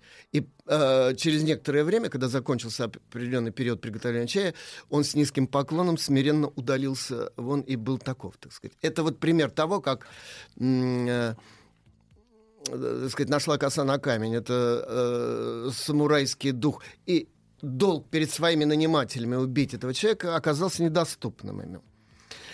Э, Четыре чайных принципа, которые являются четырьмя гранями одного э, ощущения мира, сформулировал именно Сен Рикю. Звучат они в четырех иероглифах, которые по-японски звучат так.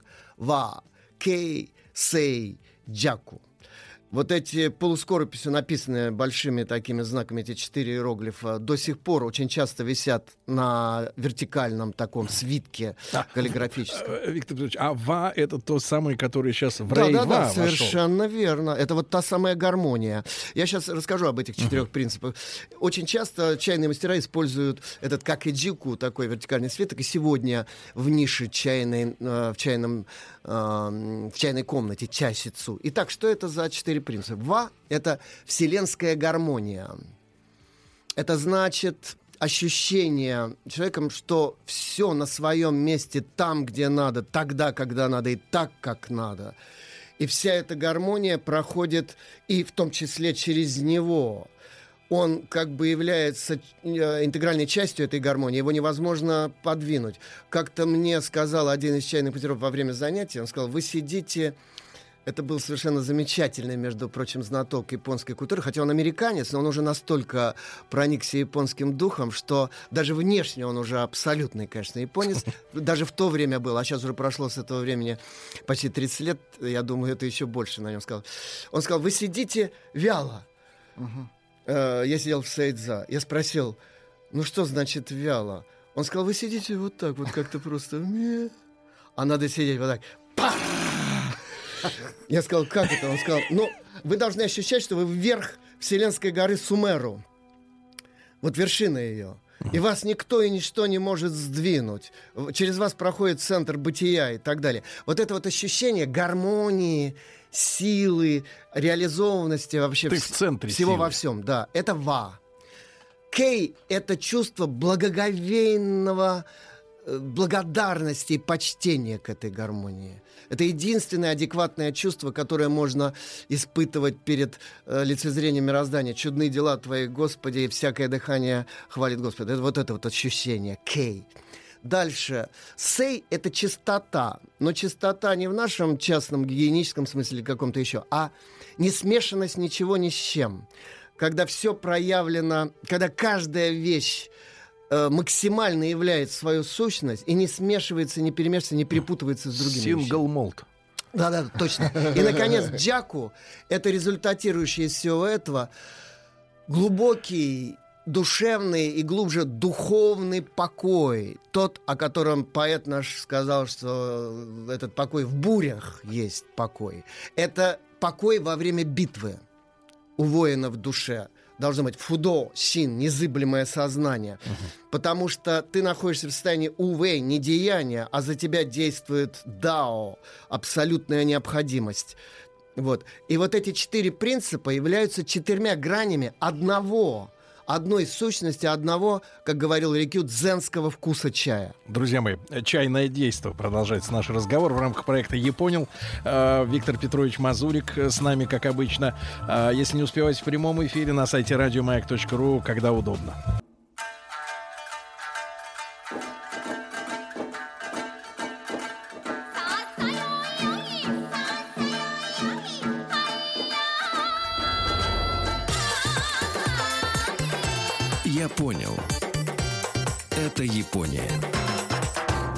Друзья мои, доцент э, кафедры японской филологии Института стран Азии и Африки Московского государственного университета Виктор Петрович Мазурик снова с нами. Виктор Петрович, по заявкам наших э, слушателей нужно напомнить еще раз название четырех вот э, правил да, э, чайного Ва, действа. гармония.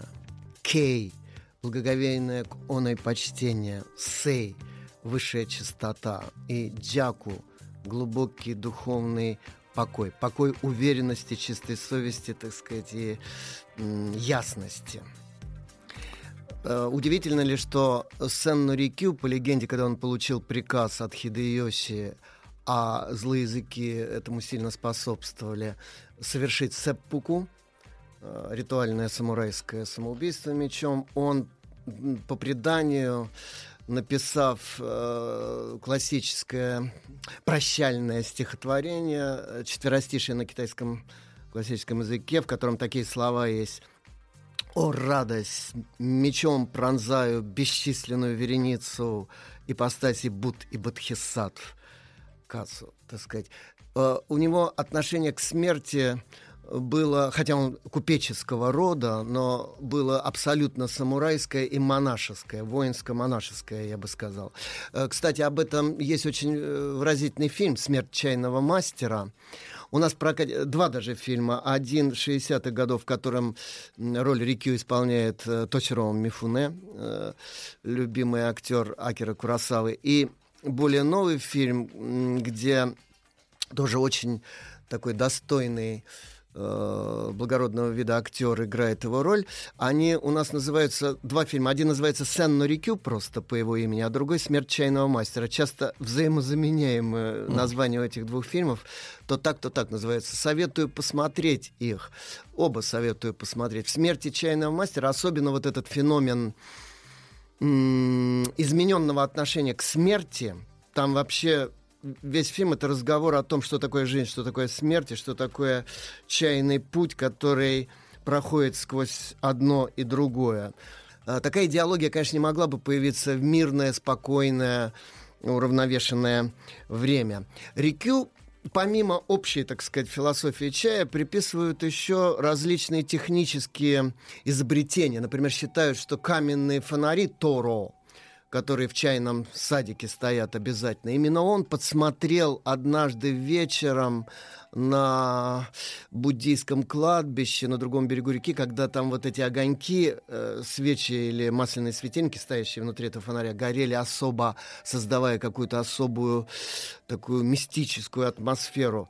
Вот он их внедрил. Далее, э, он придумал лаз не дверь, вход, как обычно в обычные японские дома, а такой вот почти э, квадратный такой, 60, приблизительно на 60 сантиметров э, лаз, который нельзя пройти. У пола? Да-да-да, совершенно верно. Внизу туда можно только проползти так вот на коленях. Значит, э, очень часто, знаете, я вот скажу о своих ощущениях. Я знаю, да, для чего это делалось? Для того, чтобы подчеркнуть, что пространство чащицу, оно как бы находится в ином измерении, чем весь остальной профанный мир. Там сакральное пространство. Это, знаете, как не помню уж, кто это сравнил, с Алисой в «Стране чудес», которая вот в эту норку кролика, так сказать, проползает, а там иные измерения, иные правила действуют э, в этой стране. И действительно, внутри чайной комнаты изменяются, опять же, по своему опыту скажу, изменяется хронотоп человеческий, ощущения пространственно-временные. Например, если ты находишься в том состоянии, которое предписан для идеального гостя на идеальном чайном действии, ты теряешь размерность времени. Ты не можешь сказать, сколько прошло времени. Как в казино. Лучше, лучше. Но в казино, знаете... Там вот нет часов. В казино и в таких вот вещах там время просто сжимается, как шагреневая кожа, так же, как и кошелек и все остальное. А вот здесь оно, как бы сказать, оно одновременно сжимается и расширяется. Вы не поверите, но у вас возникает вот такое ощущение... Это трудно очень описать. В общем, короче говоря, разница между очень коротким и очень длинным временем совершенно исчезает. Я своими глазами видел, как, особенно когда такие вот, знаете, старики уже, заслуженные геотеи, эти чайные жрецы, мастера, когда они готовят чашку чая, такое впечатление, что проходит всего там одна-две минуты, и вдруг перед тобой стоит вот эта чашка чая, как перед гостем. Я-то к тому времени уже сам это делал, и я знаю, сколько нужно времени и даже физических усилий для этого. И я понимаю, что если бы я э, делал чай, а на моем месте сидел другой гость, я бы у него мельтешил в глазах минут 40 вот так вот. Мы, Ребят. материалисты, называем это мистикой. Это, это на грани такой, знаете, психологического чуда такого. А тут вдруг вот как будто распустившийся какой-то вот этот изумрудный зеленый цветок перед тобой стоит эта чашка чая, и ты вот не можешь понять, когда и как это произошло. Это что-то вообще не- нереальное. Или погружаешься в какую-то медитацию. Нет, вы знаете, вот вот фокус-то в том, что никаких измененных состояний сознания нету. Я уже, кажется, рассказывал однажды, что у меня было измененное сознание, состояние сознания, вот изменение ощущения исчезновения тела во время дзадзен. Там, значит, утром в храме Дайтокути. Но мне А объяс- вам говорят, это демоническое? мне объяснили, это не- мне сказал не так. Мне чайный мастер сказал, это не демоническое, это э, э, психопатологическое. Он сказал, что вы просто неправильно сидели, у вас спина неправильно, где-то зажим там э, нервный там и так далее, и все. Так что он сказал, не волнуйтесь, ничего страшного. Если будете сидеть правильно, никаких измененных состояний сознания у вас не будет. К счастью, тьфу-тьфу-тьфу, у меня больше никогда этого не было. И здесь тоже, ты вообще все контролируешь, у тебя нормальное состояние, ты э, рационально мыслишь, все. Но при этом, вот, например, пространство комнаты, я сначала вообще не мог понять, мне, знаете, казалось, что это фокус какой-то. Потом уже позже начинаешь замечать некоторые даже технические детали. Ну, например, в этой комнате чайной углы не совсем жестко, так сказать, Прямые. острые, э, под 90 градусов. Они чуть-чуть вот так э, закруглены и смазаны, но незаметно для глаза. И э, да, а потолок никогда не одна плоскость, а как бы несколько плоскостей из разных таких деревянных дощечек маленьких, которые такими, знаете, лесенкой такой выстроены в разных направлениях. И несколько уровней этого. И в результате Это хаотично или вы знаете, система? Нет, я понимаю вот что. Что в результате вот привычная для нас э, попытка поймать координаты по ключевым точкам, по углам, там, по всяким этим, э, проскальзывает, так сказать, вот это зрение. и объем, Мы да. сами это не замечаем, что у нас проскальзывает, вот эти координатные точки не ловятся, и в результате вот, э, понимаете, это удивительно. Со стороны, когда смотришь, кажется, это не больше собачьей конуры. Там вот именно Сен Рикю придумал минимальные комнаты. Полтора татами. Это только на одного гостя, на э, чайного мастера одного гостя. Когда ты смотришь извне, заглядываешь вот там, скажем, через окно в эту комнату, тебе кажется, что, ну, это вообще... Конура. Да, ты будешь там себя чувствовать просто ужасно неловко. А вот когда ты внутри находишься, э, вот полностью из- исчезает ощущение всякой неловкости. Ты не можешь сказать, просторная эта комната, хирома или э, кома, маленькая. А знаете, какое ощущение возникает? Забытое детское ощущение маленького, уютного, закрытого игрового пространства. Дети вот любят ограничивать Палаточку пространство. поставить. Под одеялкой. Свои норки создавать, под одеялом там еще. Знаете, может быть, это тяга э, к э, бессознательному воспоминанию об сверхуюте материнской утробе или еще что-то, но дети очень любят вот это защищенное пространство. Когда все пространство является продолжением физического ощущения твоего тела. Вот нельзя сказать, большое оно или маленькое. Оно самое хорошее, вот такое, как надо. Вот в идеальной чайной комнате это ощущение удивительно присутствует. Вот. То есть утроба. Да, притом, знаете, вот в это вот влас, в этот Ниджири Гуччи, там еще объясняли как, туда нельзя пролезть вот с мечами с этими, туда с огромным скрипом можно пролезть. Там, а мечи, это как вот погоны офицерские у дворянина, значит, ты все социальные условности и иерархии оставались за пределами чайной комнаты. Там только гости и хозяин, да и они сливаются в интерактивном взаимодействии, где нет гостя и хозяина, где есть дикий процесс. Причем этот процесс выверен ритмически э, на бессознательном уровне. Это вот волна такая движения. Вот что это такое в телесном уровне, я объясню. Вот, например, многие движения в дзюдо, в карате и так далее учатся, знаете, по движению в яйдо или кендо, движению с мечом. И мне объяснили так, что вот если ты начинаешь движение без правильной ритмической волны, без... Когда движение должно правильно идти от центра живота, вот, от э, физической точки тяжести, центра тяжести. Если оттуда идет движение, а рука, движение руки только завершает это движение, знаете, как такой захлестывающий удар хлыста, тогда энергия, которая накапливается вот на кончике пальцев, на э, ударном, скажем, кулаке и так далее, она становится колоссальной.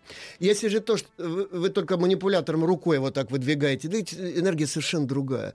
Вот точно так же энергия чая, она захватывает как бы все движение в комнате в этой чайной. Причем не твое личное, а весь ритм движения. И его нарушить нельзя ни на секунду и ни на один миллиметр, иначе рушится вся конструкция. А Вот это так устроено хитро, что Там не то, что тебе предписано вот сюда ставить чашку, двигаться так, а ты сам на своем опыте выясняешь, что если ты не, та, не так ставишь, то все ломается, вся вот эта вот энергетика природная разваливается. Но начинается выстраивание этой энергетики еще в саду, когда ты приходишь. Вот как происходит большое чайное действие? За несколько месяцев вы ведете переписку с чайным мастером. Наконец вы получаете приглашение. Вы приходите к назначенному времени, не с опозданием, упаси бог, и не с большим, так сказать, форой во времени ожидания, потому что и то, и другое создаст проблемы для мастера чайного. Вы приходите, э, как говорят они, вот как в американском флоте, пятиминутная готовность, вы приходите за несколько минут до того, как вам назначили. Вы видите, что приоткрыта калитка в сад. Никакого еще хозяина нет вы идете по так называемой расистой тропе, это из Сутры Лотоса взята тропа спасения из горящего дома бытия. Там Тоби ищет так называемые летящие камни в траве. Идти нужно только по ним. Вступать по живым растениям вы не можете. Причем эти э, камни часто политы водой, вне зависимости от времени суток, от палящего зноя летнего и так далее. Камни дышат, они живые. Кстати, по японским представлениям, камни такие же живые, как любое растение. Причем, что интересно, первые камни на извилистой этой дорожке, она никогда не прямая, как жизнь наша извилиста. Они большие – а чем дальше, тем они становятся более узкими и маленькими. Возникает ложная перспектива. Mm-hmm. И даже сад размером в несколько метров кажется, что он идет далеко. Причем он никогда не бывает на одном уровне. Mm-hmm. Это всегда несколько уровней, ниже, выше и так далее. У вас возникает ощущение, что вы находитесь не на равнине, а в каком-то предгорье, что там есть какие-то высоты физические или духовные. Вы проходите мимо Цукубай, такого каменной чаши с родниковой водой, где надо остановиться, присесть на секундочку, вымыть лицо, руки, омыть, прополоскать рот. Дальше вы идете, там условная внутренняя калитка, где вас поклоном молчаливым встречает хозяин или его помощник. Потом подходите к входу в чайный домик, свою посох странника и шапку такую длинную, э, знаете, вот такую вот шапку-зонтик, так сказать, от солнца и дождя, кладете у входа порог, низко кланяетесь, потом вы приходите в, ч- э, в комнату ожидания, некоторое время сидите там в темноте, готовите себя, и только потом проходите в основную комнату. А что происходит там, наверное, я скажу чуть позже. Да, друзья мои, Виктор Петрович Мазурик с нами сегодня, кандидат филологических э, наук и доцент кафедры японской филологии Института стран Азии и Африки Московского государственного университета. Еще раз напомню вам, что в iTunes, в подкастах и, конечно, на сайте радиомаяк.ру можно послушать наш проект «Японил» в любое удобное для вас время.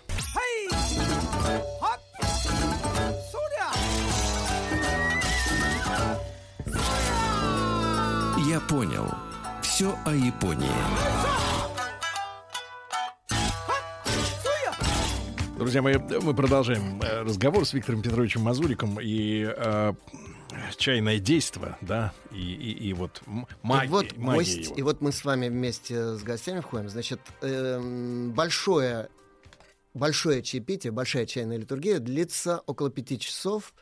Там может быть максимум 4 гостя для одного чайного мастера, не больше а, по разным там сложным техническим причинам. Причем их функции делятся на первого гостя, сёкяку, который как бы является представителем всех остальных гостей. Именно он ведет от имени всех остальных беседу с чайным мастером.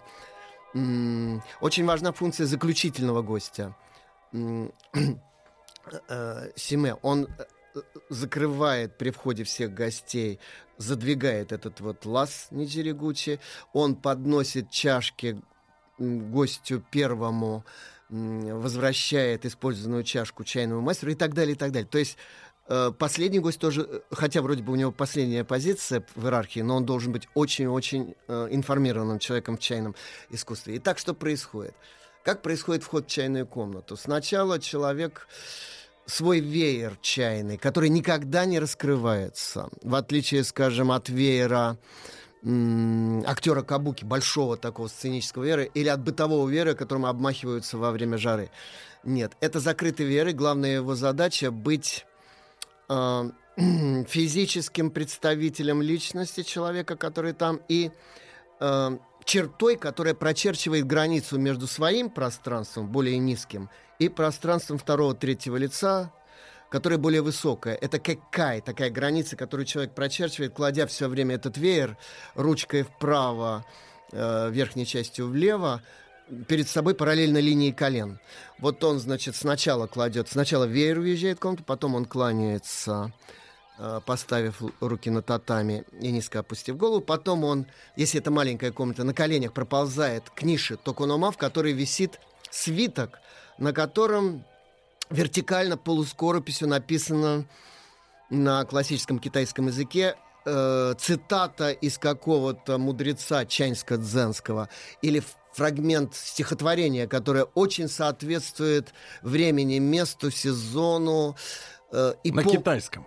Да, и поводу собрать. Ну, кстати, классический китайский язык это то же, что у нас там латынь в меньшей степени греческий, то есть это классический литературный язык, поэтому люди образованные, ведь японские школьники все в старших классах школы в обязательном порядке, как наши дореволюционные гимназисты, обязательно проходят ваньянь. Э, камбун по-японски, это вот классический китайский язык. Потому что это часть японской национальной литературной культуры. Никуда от этого не денешься. Как и у нас когда-то было, пока мы не распрощались. Э, спасибо, что хоть Пушкина вернули на корабль культуры, но вот э, с классическими языками мы что-то... Вроде сейчас в гимназиях новых пытаются восстанавливать эти знания, и даже не без успеха. Но, к сожалению, основная масса людей оказалась как бы немножечко лингвистически кастрирована, вообще-то говоря. Это надо прямо сказать. Так вот, и вот понимаете, что происходит? Да, э, значит, он кланяется, он смотрит долго, пристально, значит, на это изречение, проникаясь его духом. Потом он очень сложным, да, потом он идет к очагу чайному, он рассматривает очаг, кланяется ему. Это врезанный очаг в центре пола зимой или поставленный на татами в специальной жаровне, такой фуро э, бронзовый, летом. Э, весной летом, зима-осень, два сезона чайных. После этого он возвращается на место, где он уже будет сидеть как гость, причем первый гость садится на первое место, иерархически высокое. Иерархия э, пространственная в комнате очень сложная. Uh, если бы я попытался рассказать, мне целый час бы это заняло. Там, когда ты движешься в иерархические верхние части, ты должен переступать татами, границы татами, правой ногой. Когда ты внешься вниз, только левый. Двигаться можно по определенным траекториям, а не выбранным хаотически. Как в шахматах. Они прописаны именно как в шахматах, даже, может быть, еще четче. А, причем, иначе все будут сталкиваться лбами, там и там вообще произойдет хаос. Когда все садятся на свои места, Uh, первое, что подают гостям, это восьмикратное угощение. Восемь выносов на больших подносах, где далеко не чай, там восемь э, типов блюд монастырской э, кухни минималистской такой кайсе кирёри, так называемый, буквально камень за пазухой, но не в нашем смысле слова, это нагретый камень, в который монахи смысле. клали за пазуху, чтобы чувство голода и холода снизить. Это особые блюда. Тот, кто умеет готовить кайсе кирёри, может быть шеф-поваром в любом самом элитном японском ресторане. Э, ну, нас всех заставляли проходить все эти способы приготовления рыбы, приготовления там бульонов, э, овощных, э, маринованных блюд и так далее. Это, поверьте, это очень сложно. Потом, значит, после этого э, есть такой отдых э, в саду. Они выходят в сад гости зимой лет, это зимнее особенное чаепитие. Я вот был на ночном зимнем чаепитии, это неповторимый опыт жизни, конечно какой-то, знаете, вот такой сат, мини-сатори такое прям Потом, значит, после этого по удару гонга возвращаются в комнату.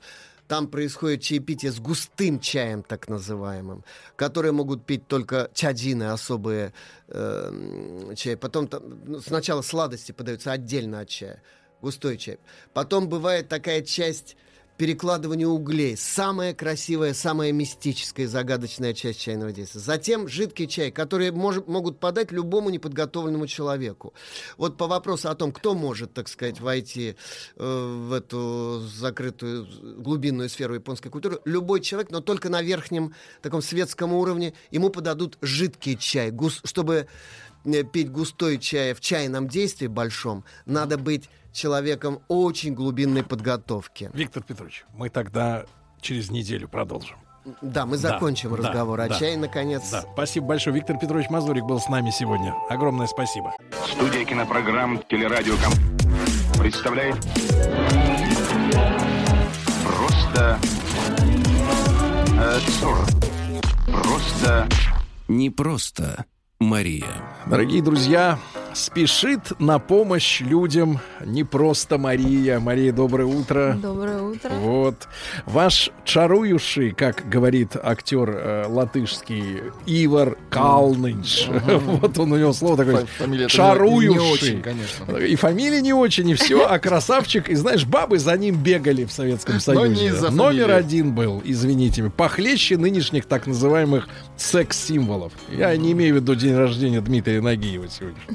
Значит, Мария Киселева, клинический психолог, доктор психологических наук. Э, Мария, за время нашего э, отсутствия в вашей жизни, а вашей в нашей, произошли кое-какие э, законодательные новшества.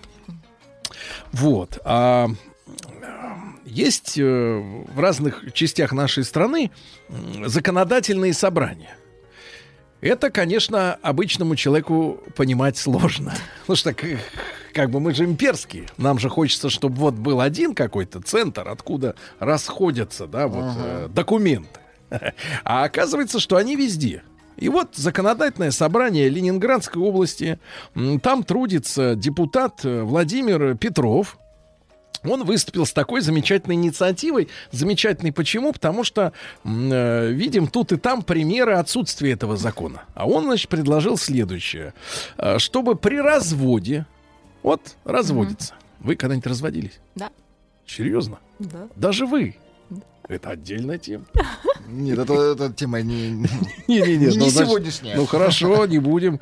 Ну, ладно, Владик. Так вот, при разводе, э, значит, э, муж бывший, ну, становящийся мужем, э, сможет э, принудительно забрать у своей жены фамилию свою, которую во время А. сочетания выдал Подарил ей. ей. Да, подарил фамилию своих Свою. дедов, прадедов. Вот всей вот своей, можно сказать, семьи. Потому что мы сегодня, э, если брать э, сферу общественности, да, Конечно. общественно, мы видим, что я не буду тыкать пальцем, я мужчина воспитанный, но это же всем очевидно. Значит, когда какие-то вылезают, значит, вот эти, э, ну как их, даже не, нет приличных слов. Нет, ну, например, вот Коля Басков может забрать свою фамилию. Нет, нет, погоди минуточку, ему пока не у кого забирать. Вот, да, да, так вот, хотя ему уже Ну, лет немало, лет немало, Коля, забери, как говорится, даже хэштег. Так вот, нет, ну серьезно, вылезают какие-то вот, э, я не хочу никого, опять же, марать этой краской, они замараты своим поведением Замараты. непотребным, да, замараты все.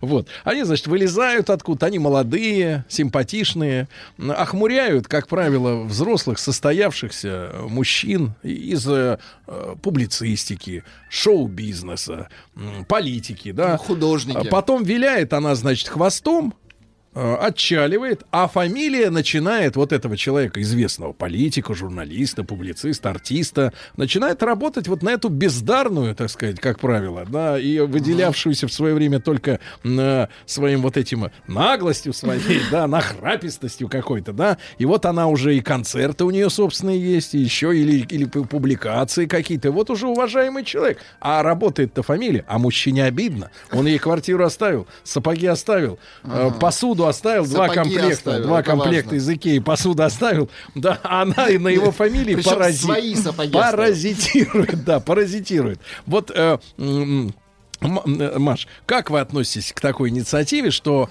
вот женщину оскоплять, лишать у нее, это, соответственно, лишать ее ну, вот этого имущества, опыту- э, этого авторских прав на фамилию. Вот, да. Слушай, ну, по моему опыту, женщины при разводе обычно сами отказываются от этой фамилии, потому что, в общем-то, не хочется ничего общего иметь с Правда? человеком, с которым ты расходишься. Нет, но фамилии разные есть. Да, есть вот, очень известные да, вот тут, а, а тут, тут вокруг нас тут и там, вот только вот ты таких и видишь. Конечно. А если Дробыш это фамилия? Ах, что? Это, это пример. Дурной, но пример. Слушайте, ну а можно же любую фамилию себе взять там. А, Сколько мы знаем принципе, девушек, в то, принципе. конечно, которые не будем тоже называть всую, которые не мужа берут фамилию, а вообще придумывают себе псевдоним, Ну вы- начиная от имени, фамилии, отчества. Но вы поддерживаете История. право мужчины забрать Правильно? По суду. Забрать. Хорошо. На- Нет, Маш, ну, смотрите, это же право, кто, Да. кто дает фамилию? Это же право женщины ее брать. Правильно? Это надо ж изначально давать. Нет, ну смотрите, изначально-то, Да, когда э, вот пишут, да, что женщина решает, брать ей фамилию или не брать, Ну, правильно? Да, но фамилия это не какая-то с Нет, бухты-барахты. слушай, тогда надо начинать с того, что, может быть, мужчина может вообще не разрешать женщине брать эту фамилию. Но это значит, что он подозревает, что когда-нибудь Нет, разберутся. ну вообще, в принципе, почему это не оговорено нигде? Вот, То есть вот. заключить контракт. Да, то есть нужно еще сначала сделать договор, да. Значит, Фамилия во-первых, Мужчина разрешает он или не разрешает? разрешать. Потому что сейчас же нет такого, Да, что он что она разрешает. сама себе решает. Да, она правильно? решает, Да, конечно. да. Что это такое? То есть, когда подаешь заявление, да, как Да. ЗАГС, ты То есть говоришь, мужик вообще не при делах. Да, Просто- просто конечно. дойный бычок. Конечно, Да, конечно. вот именно, да. ага. Распоряжается А, его бычок. фамилией. Хорошо, Абсолютно. отлично. Значит, мы от- направляем Вы в, э, э, в Да, виртуальное, виртуальное предложение Владимиру Петрову в Питерское Контракт. ЗАГС собрание, да, вернее, ЗАГС собрание Ленинградской области, добавить еще и пункт в закон о том, чтобы мужчина дозволял или не, Не дозволял, дозволял. брать фамилию во Конечно, время. конечно. Но, а вот с другой стороны я хочу посмотреть, Мари, уже с чисто с психологической точки зрения. Я вокруг себя наблюдаю, опять же, я же наблюдательный. Да. Вот, и этих вижу, и да, тех, этим, и кормлюсь. Да. Да, он этим кормится. У него очки есть, он очень наблюдательный. А вечером сниму и, и- и хорошо, И не вижу хорошо, ничего. крепко. Да.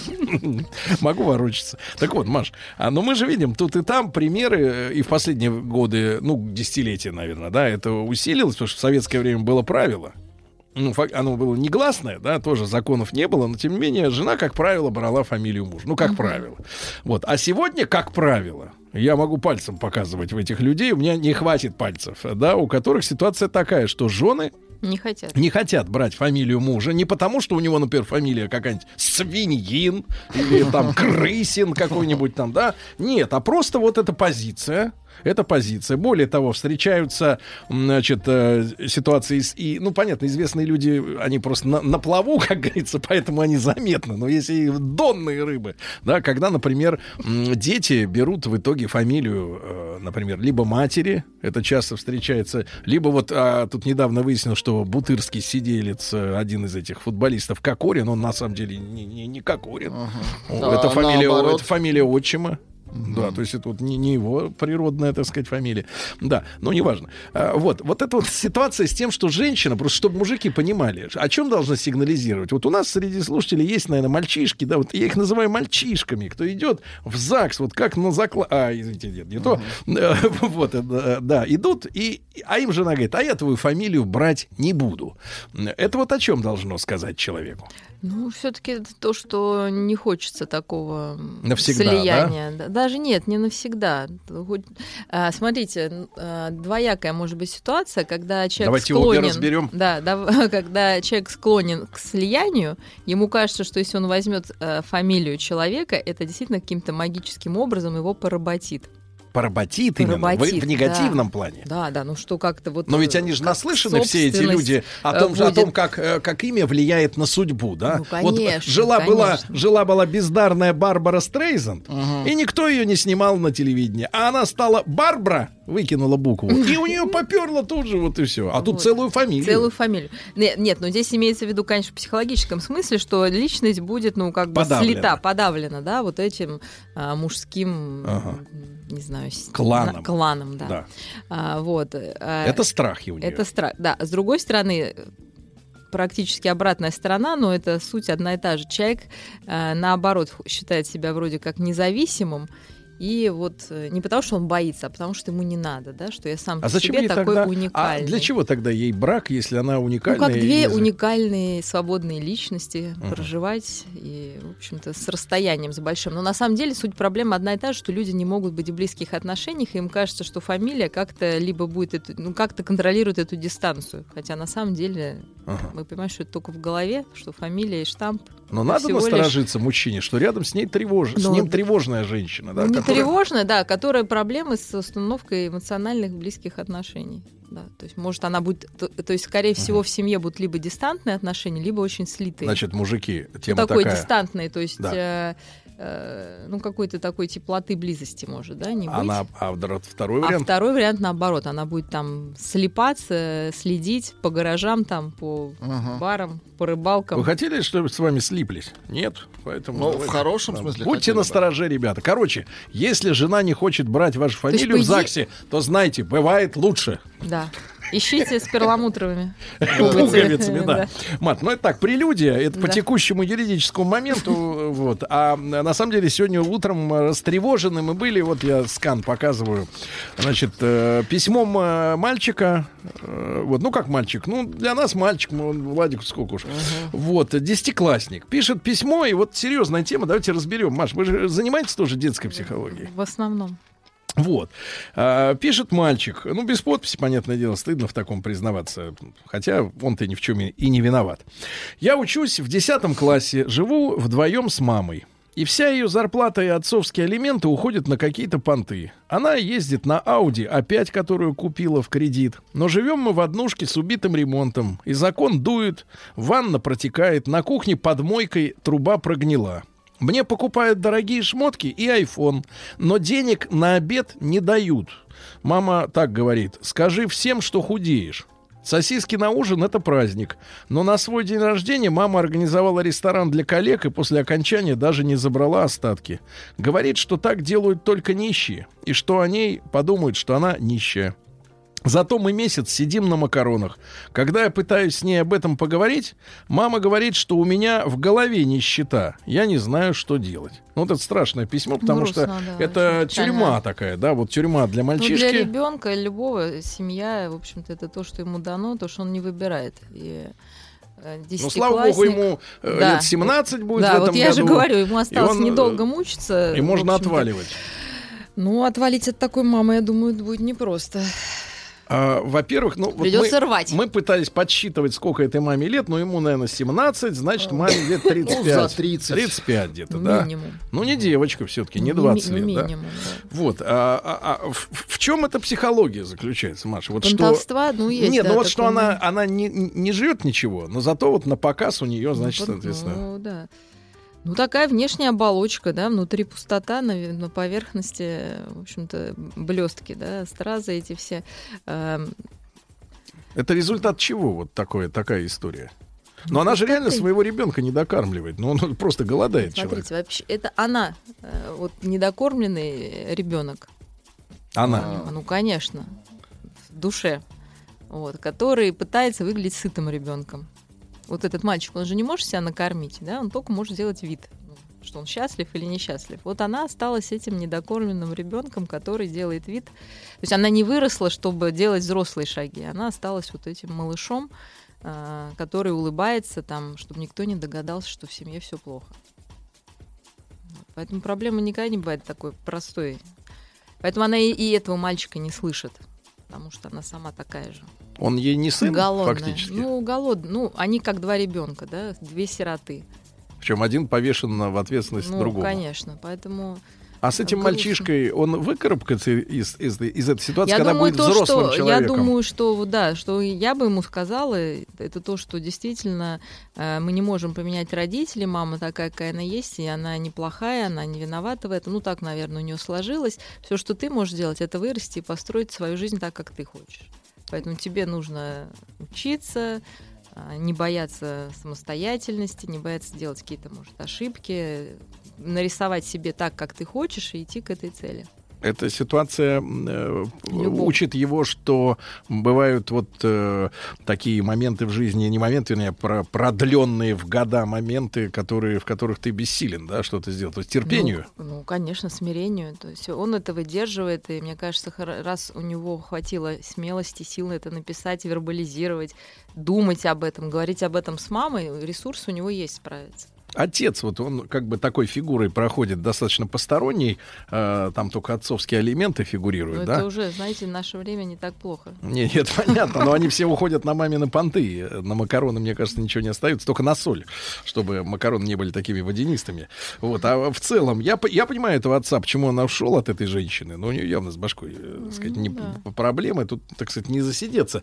Но, а, а, может быть, э, мальчику по- посоветовать э, с папой, как бы, если, если это возможно, да, продолжить это отношение. Я хочу вот о чем спросить. Насколько, насколько для мужчины, если э, здесь нет, э, да, э, текста о том, что отец как-то помогает или что хотя бы макароны куплены на деньги отца, может быть, и контакта нет, да? Насколько... Ну, нет, ну, понимаете, если мама не контактная, в принципе, она могла разрушить и с папой. Пап- То есть, э, если вопрос, стоит ли попытаться с папой установить контакт напрямую, то стоит. А если говорить что- с другой стороны, то насколько, в принципе, отношение отца а, зависит к, к детям, зависит от отношений с матерью, пусть бы даже Ну, бывшей. оно во многом зависит, конечно. Ну, потому что, Потому что мама часто... это прокладка между папой и ребенком. Нет, потому что часто от, Поэтому женщин, от она- женщин слышна фраза, это самое, э, там, э, занимайся с ребенком. Да, да, да, это твой ребенок, да. Но при этом мама, она как бы вот мигира. Э, Вот в этом смысле. э, Нет, ну мама между, конечно, она эту дистанцию регулирует. Она может сделать из папы врага, может сделать из него героя, хотя папа может там быть уголовником. То есть это все в маминых э, силах. И отношения зависят от маминой обиды на этого папу. Если она обижена, то шансов, то, что Наладить. ребенок будет воспринимать, ну, до какого-то возраста, потом он, почему здесь уже ему 17, 18, там, ну, понятно, что он не на 18 не станет взрослым вдруг на ах, да, но он уже может совершать какие-то свои поступки, в том числе там налаживать прямой контакт там с папой, как взрослый человек. Давай Взросление мы с сейчас- тобой, как взрослые люди, поговорим, папа. Давай. Вот, Маш, а э, насколько этого мальчика, ну вот при таком отношении матери, да, а что она ему, ну, элементарно его не докармливает. Ну, то есть у нее есть некие свои потребности, нужды, да, внешние.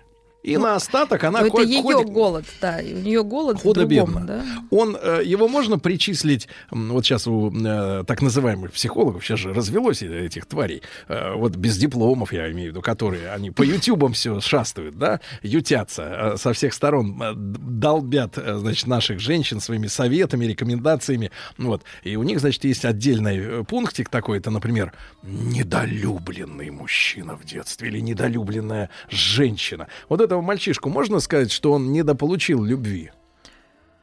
Или Ой, макароны, сложно. или макароны и, так сказать, теплота э, вот этой мамаши транжиры. Нет, я думаю, что у мамаши-то, конечно, наверное, холодновато, но, может быть, там бабушка была. Потому что мне э, ну, чувствуется какая-то здоровая нотка в этом мальчике. Значит, наверное, может быть, все То не есть так мальчик плохо. здоров. Мальчик Дитер здоров. Будем болен, надеяться, Дитер что болен, здоров. а мальчик здоров. Нет, нет, ну, я думаю, что чувствуется такая сила, да, вот в этом во всем. В том, что он сопротивляется. А может быть, наоборот, такая мать закаляет будущего нормального, полноценного пацана? Ну, понимаете, вот это и он чувство смотрит. голода... И, кстати, вот, вот и второй самый главный вопрос, Маш.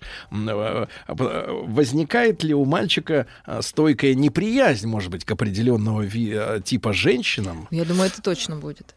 И он впоследствии сохранит это, да, вот этот негатив. Э, Как Но только какому- женщина, он увидит, что тратит слишком много на внешние фишки. Я думаю, что это точно будет, да. То есть я думаю, что просто закрепиться, у него вот этот голод перерастет в то, что когда он станет сам семьянином, он будет своим детям покупать все сникерсы, шоколадки. И они будут э, жирные. Вот, э, ну, может и так. Вот. Но на какие-то внешние вещи он будет им рассказывать, что это не главное, да, потому что сам он это на себе прочувствовал. Что наличие айфона не является наполнением тебя как человека. Да? Тебе это не дает ни тепла, ни любви, э, ни чувства нужности, э, ни чувств, ну, как бы не избавляет от одиночества. То есть для него это явно, да? То есть Мгм. мы это другим детям объясняем, что iPhone не добавит тебе ничего, а он сам об этом говорит. У меня есть iPhone, но мне одиноко, мне пусто, мне холодно, мне голодно, причем не только, я думаю, в физическом плане, а в психологическом, конечно, это голод, который у мамы вышел, да, вот в эти внешние какие-то Мгм. люкс предъявления. Люкс. Да. Но судьба... э, э, Мы можем говорить о том, что в данной какой-то ситуации, э, ну, будь у нас пожестче, а, а эту контору очень не любят у нас, я думаю, что их никто не любит ювеналов, да, ювеналы могли бы за эту семью взяться и, так сказать, отчекрыжить парня. Ну, я думаю, Но что... при физическом вреде здоровью. Я, я же вижу, что человека просто не кормят. Коне- Нет, тем более, что это папины алименты, и я думаю, что по закону мама не имеет права их тратить на себя в принципе. Ну, если уж На так. Мы, мы опять возвращаемся кредита, к да? закону, да. Конечно, это невозможно. По идее, слушайте, ну есть случаи мы на других программах, когда дети в полицию пишут заявление, что родители там их не кормят или Ну, они с ним поругались, да, да. Вот. Потом, правда, они заявля- забирают, но для родителей это тоже сигнал, да, это какая для ребенка это игра скорее, да, мы должны понимать. И вот здесь Игра в тоже- полицию. Да, игра в полицию. Но как? Да. Вы еще не звонили в Маш, детстве, хорошо, в полицию хорошо. не С этим, молчали? с этим, э, с- об этом поговорили, разобрались. Э, Следующее наше письмо будет называться «Девушка хотела гладиаторских боев».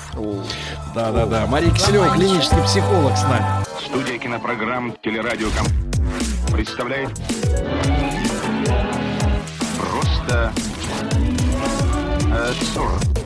Просто Не просто Мария. Ну, Друзья мои, сегодня четверг. С нами Мария Киселева, э, клинический психолог, доктор психологических наук. Ну, э, конечно, вот эта история о десятикласснике, да, который описывает э, свою жизнь с мамой мотом. Ну, у нас сейчас в языке не используется это слово, но оно хорошее. Мот — это, значит, мамам проматывает бабки.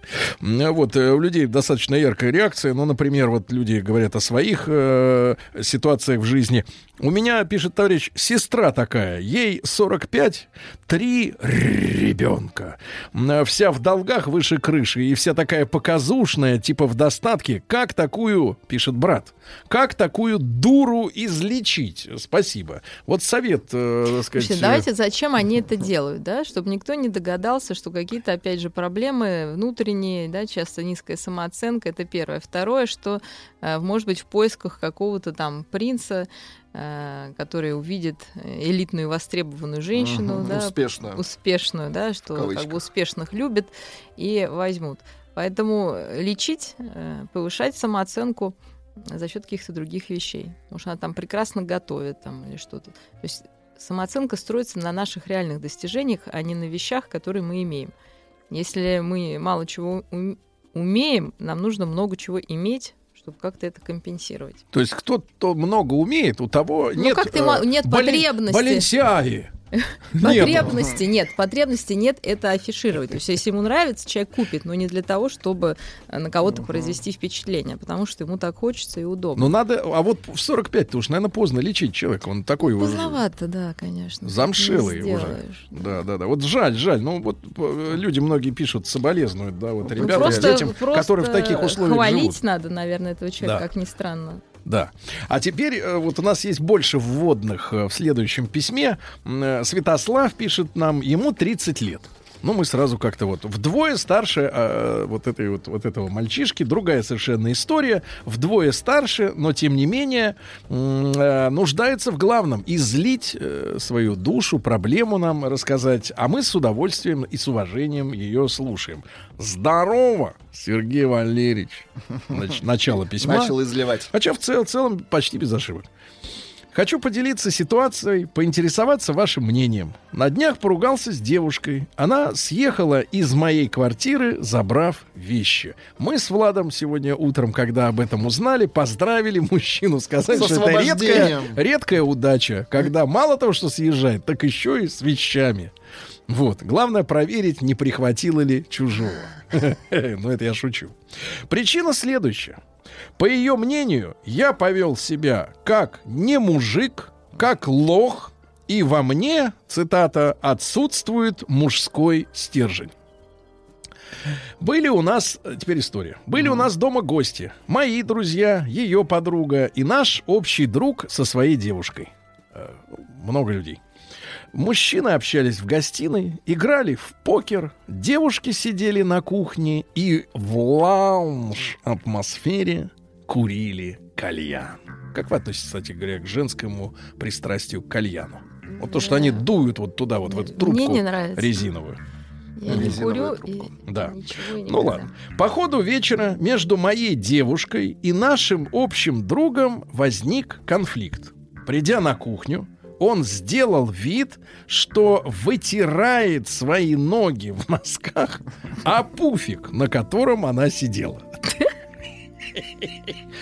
Мария, такой не подумайте ни худого о наших слушателях, что у них вот так вот все. Это одна из, одна из граней. Это незаконно. Она сидит на пуфике, он трет э, ноги в носках Ноги под в нее. носках, да. Под нее. То есть Он она сидит, а он ноги. туда засовывает ей ногу. Потом Нет, другую. я не поняла, как это было, если честно. Ну, я не знаю, вот они- он говорит, что это вот шутка у них такая. Вот, что это шутка. Вот, они давно друг друга знали, это была такая идиотская шутка, он пишет. Мгм. Ну, нам сложно представить, действительно, насколько идиотски может быть общение в приватной атмосфере у людей. Меня рядом, кальяна, да. меня рядом не было, я был в гостиной, да, она дует, а он ей трет ногой в пуфик. Ну Вот. Один из друзей сказал, что на кухне какой-то конфликт. Ну, видимо, она хайп подняла. Ты что трешь?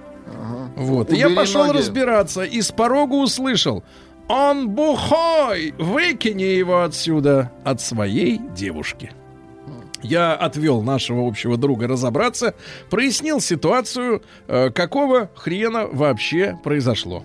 Он заявил, что не хотел никого обидеть и извинился передо мной. Мы возвращаемся на кухню, и тут девушка как заорет, что я поз- позволяю в своем доме вытирать о нее ноги. Ну, не о нее, а о пуфик, конечно. И если он не уберется в течение минуты, то она свалит. Я прифигел от такого поворота. В моем окружении девушки всегда были под защитой парней, но никогда не диктовали, что надо делать. Например, с обидчиком или с агрессором, да? Тем более в такой ультимативной форме убр- убер- убраться через минуту. Э, к слову, вместе мы жили, и теперь с ноября 2018 года. То есть вот всего ничего. Да какое полгода, Маша? Жили и курили Девушка кальян. сразу пошла собирать вещи, то есть она накуренная была, да? Ну, мне тоже кажется. накуренная, конечно. А это ведь изменяет сознание у них. Очень. Конечно. Они же Ну, накуренные, они же у них эти кальянные вечеринки, они в багажниках возят эти кальяны. Представляете, приезжают на природу, нарезают колбасу, сыр, Ой, всё, не зелень, и ноль дуть штук, начинают. да. Да. дуть. Лучше сразу в эту в выхлопную трубу. Дуть — это журналист. Да. Так, по версии вашего журнала, я понимаю. Так вот, сразу пошла собирать вещи. Я пытался ее остановить и вразумить. С нашим общим другом параллельно они продолжили ругаться на всю квартиру, слово за слово, и он назвал мою девушку истеричкой. Он достал и- финку. О, ну, оскорбил неприлично. Я ска- сказал, следи за языком. Опять же, он ему опять не сунул. Не сунул. За вот за истеричку и за совсем нехорошо. И что ему пора собираться. Затем он минут пять в прихожей объяснялся, опять извинялся. Ну, видимо, наигрался в покер. А с точки зрения девушки это было лоховство, и что-то я мямлил вместо того, чтобы за шкирку выкинуть эту тварь за дверь. Либо выкинуть его вещи, чтобы он туда за ними. И пуфик Вот, выкинуть. и что И я... носки. Да, и что я сначала снять, а потом выкину. А и что я не могу его защ- ее защитить от хулигана, типа. Пока я слушал его извинения, она собралась и ушла с вещами. Видимо, вещей-то за 4 месяца Ну, нажито. да, немного. немного, в хате, ага. Подскажите, Сергей, возможно, я поступил действительно слишком мягко. Я вырос без отца, объясняет ситуацию. Ой, у, у Маши сразу бровки домик при слове без отца. А, Воспитывался мамой и бабушкой. Так, всегда избегал конфликтов, хотя Ну, занимаюсь боксом, то есть мог сунуть снизу. Молодец, мне нравится этот парень. Снизу. Стоит ли ее возвращать? Ну, это мы уже с Владиком сказали, что, Выяснили. конечно, нет. Нет. Вот, или это была Я- женская манипуляция. Это я уже от себя. Как вообще вести себя в такой ситуации? Сразу бить и выталкивать. Выглядеть при этом альфа-самцом. Или пытаться спокойно разобраться в ситуации и сгладить конфликт. И приписка. К слову, девушка-феминистка.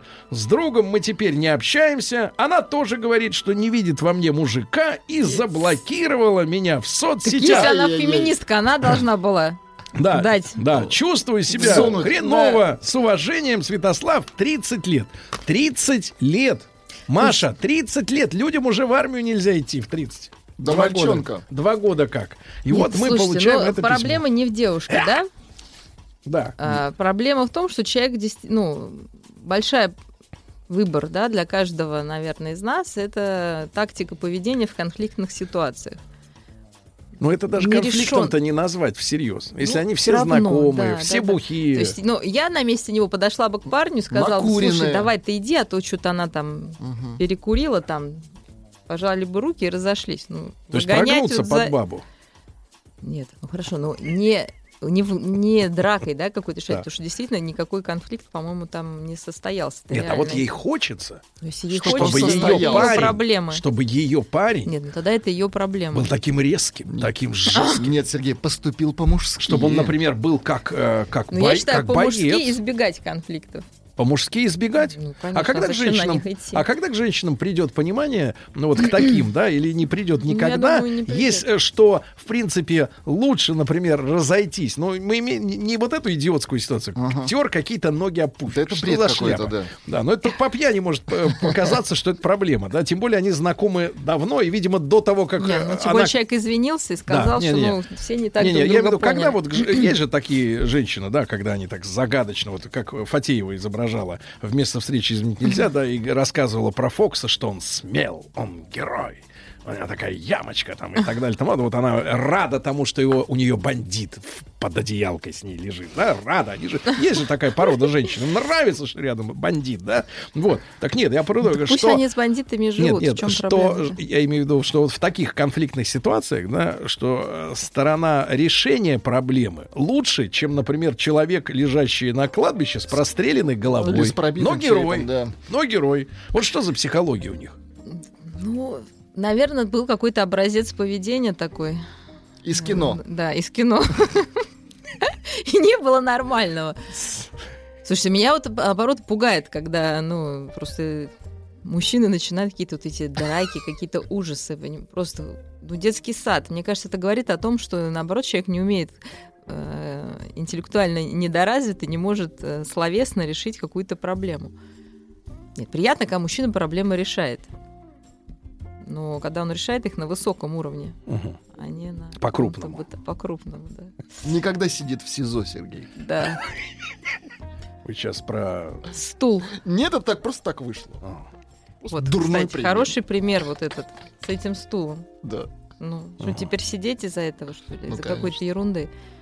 То есть э, взрослый человек, ко- не знаю, который вызывает восхищение, это который может себя контролировать и может просчитать ситуацию вперед. Это говорит о том, что у него э, развит самый главный мужской орган мозг, а именно его лобные доли. А мышцы уже ну, в наше время не являются, мне кажется, какой-то конкурентным преимуществом у мужчин. Вообще, Потому что есть полиция. Э, Есть, но не так сразу, не, не по, не по щелчку пальцев. Э, Да-да-да. Не, ну люди приедут, но... Ну, чуть позже. Нет, я имею в виду, что потом все равно найдется кто. Ну, то есть дальше придется еще решать еще конфликт, еще конфликт. Девушке просто, видимо, там в принципе не нравилось, да, В этом доме. в этом доме, конечно. И Ей даже не нравился задувая. этот друг, Да и там, да, мужчина этот парень, очень да. нравился. Да. Конечно, поэтому это придирка. Она, знаете, она со всеми поругалась, да. Может, И, у может неё там быть- критические дни, там, или полнолуние было этот день. Может, Но она еще и феминистка. Тут Она еще и написано чёрным по феминистка, тогда она должна была сама себя защищать. Как может феминистка обращаться к помощи за мужчин? Вообще, мужчин? зачем феминистка хочет жить с мужиком? Я не знаю. Я вообще феминист. Я не понимаю этой Да структуры парадокс, мозга Сергей, да. феминистической. И мы как-то, вот помню, в одном из наших эфиров давних э, проскользнул у нас такой термин в отношении женщин, ну, близких к идеалу, э, пригодных для семейной жизни. Э, Да, друзья мои, поверьте, не все женщины созданы и для мужчины, семейной конечно. жизни. Некоторые для любви. Так вот. Да, некоторые для творчества, да.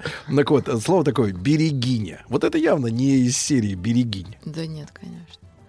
Ну, детские отношения какой-то. Просто нет, молодой человек, мне кажется, говорит вообще о другом, что он себя не чувствует мужчин. То, что сказала эта девушка, э, на самом деле это С трудом вторично. подобрали слово. Да. Да, да, да, да. Девушка Вторично, да, то есть он не знает, как быть мужчиной, потому что у него не было, там более глубокая проблема, то, что не было образца, и он не понимает действительно, как это должно быть. И ему хочется порекомендовать э, не равняться на девушек, да, а просто как ему комфортнее, как он себя увереннее чувствует. Да. Вот на это ориентироваться. Я Вот. считаю, что он все сделал правильно. Он успокоил девушку, самая- попытался... Не, не получил в бубен. Нет, вот Да, Вла- Владик, не было да, да, побитых окон, Да, стекол, вот никто не вышел в окно. Дадим, дадим э, следующий совет. Брат, вот комфортно тебе, чтобы она на кухне варила, а ты с пивасом на диване. Вот так и лежи, не вставай. Не вставай. Студия кинопрограмм «Телерадиоком» представляет Просто э. Просто Не просто. Мария. Друзья мои, э, Мария Киселева, клинический психолог, доктор психологических наук. Читаю ваши сообщения, и вот э, там мы, понятное дело, там шутка, юмор, там ирония, все дела, все хорошо, чтобы как бы не опухнуть от э, ужасов э, реальности, да, потому что м, вот следующее письмо, например, э, начинается каким образом? Э, та- так получилось, что легче написать вам, что, чем поделиться с ближними. Да, Ужас. это- Некоторые спрашивают, Серега, а что тебе пишут?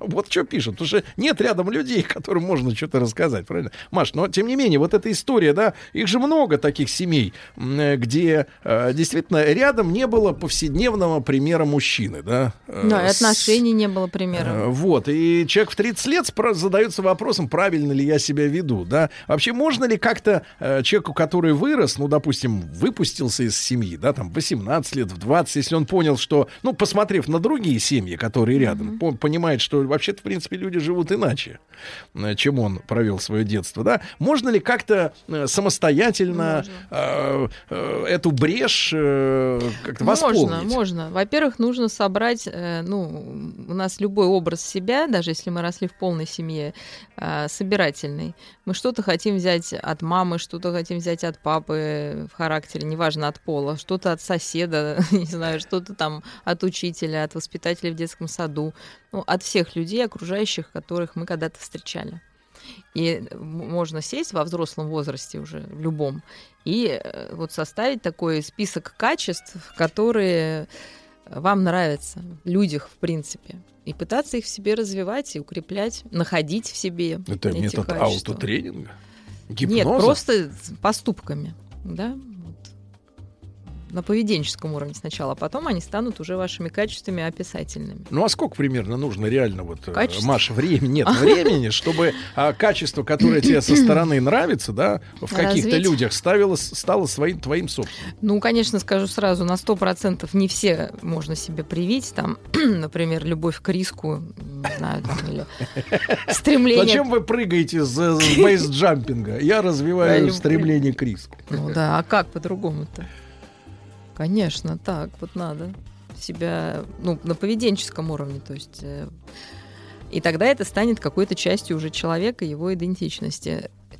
Ну, я думаю, что А по почему, полгода а почему, на качество. Тогда другой вопрос. А почему мы, э, вот не занимаясь вот этой научной методикой прививания себе качеств, становимся, грубо говоря, такими, какими мы являемся? Чуть-чуть хорошего, чуть-чуть э, дерьмеца. Вот.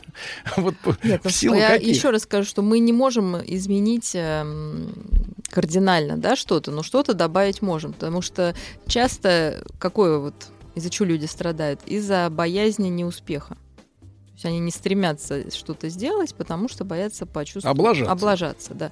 И это ограничит. Я думаю, что у этого молодого человека тоже есть эта история. Ну, почему-то мне так кажется. А, то есть мы не рискуем, просто боясь полу- ну, получить негативную обратную связь, потому что было больно ошибаться. Я думаю, что... Или какое-то получить отвержение или что-то. Я думаю, что здесь это качество нас продвинуло бы а, и в других обла... ну как про- развило бы на- нашу личность более глобально, да, то есть у вас уже есть вот вы какой есть, да, там Ну, набор, Какой-никакой. а это как некий Но локомотив, который продвигает развитие общее. То есть есть есть что-то, что стоит развивать в себе, наверное. А не на этом Но если ли ты там добрый человек, Да, если да, ты добрый, добрый. человек, ну, становиться злым. злым. да, там, потому что, ну, это глупо, да, наверное. Или там, если вы оптимист, стать пессимистом, ну, это будет сложно. Меня, И наоборот. В комментариях Наоборот. одна дамочка написала, мол, что «Ой, я со всеми была раньше добрая, а теперь поняла, что все вокруг с- э, сволочи, и теперь я дозирую добро. Дозирую. А я считаю, что невозможно быть добрым человеком, если Который ты дозируешь. Конечно, добро. это другое. Это, это, скорее всего, человек не умеет говорить нет и воспринимает это, что он добрый. Ну вот именно. Это другая О, история. Очень хорошо. Так, э, Маш, а вот не на этой ли тяге, грубо говоря, дополнить свой эм, э, как бы пазл с отсутствующими клетками э, паразитируют все эти вот эти тренеры тренингов личностного роста и прочие вот ша- шараги этой, да, которые как бы вот они конечно. наставляют.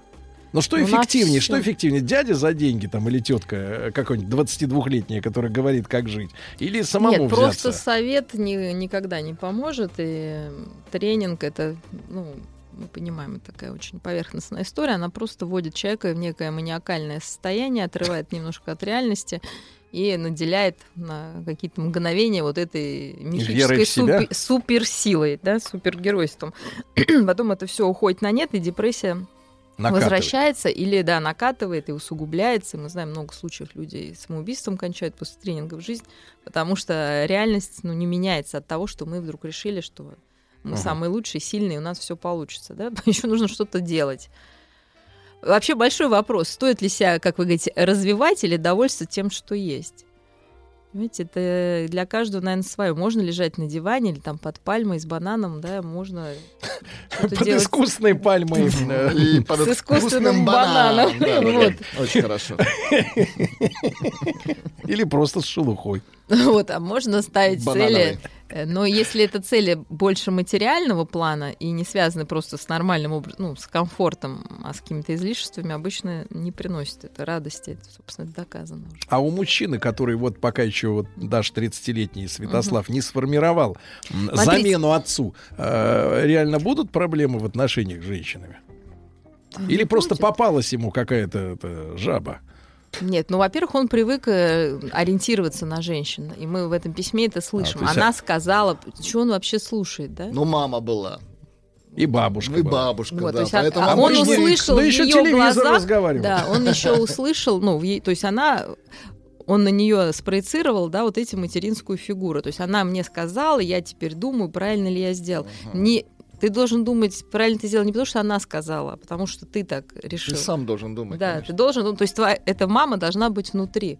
Он должен себе сказать, я сейчас сделал правильно. Нравится это, не нравится, это мой выбор.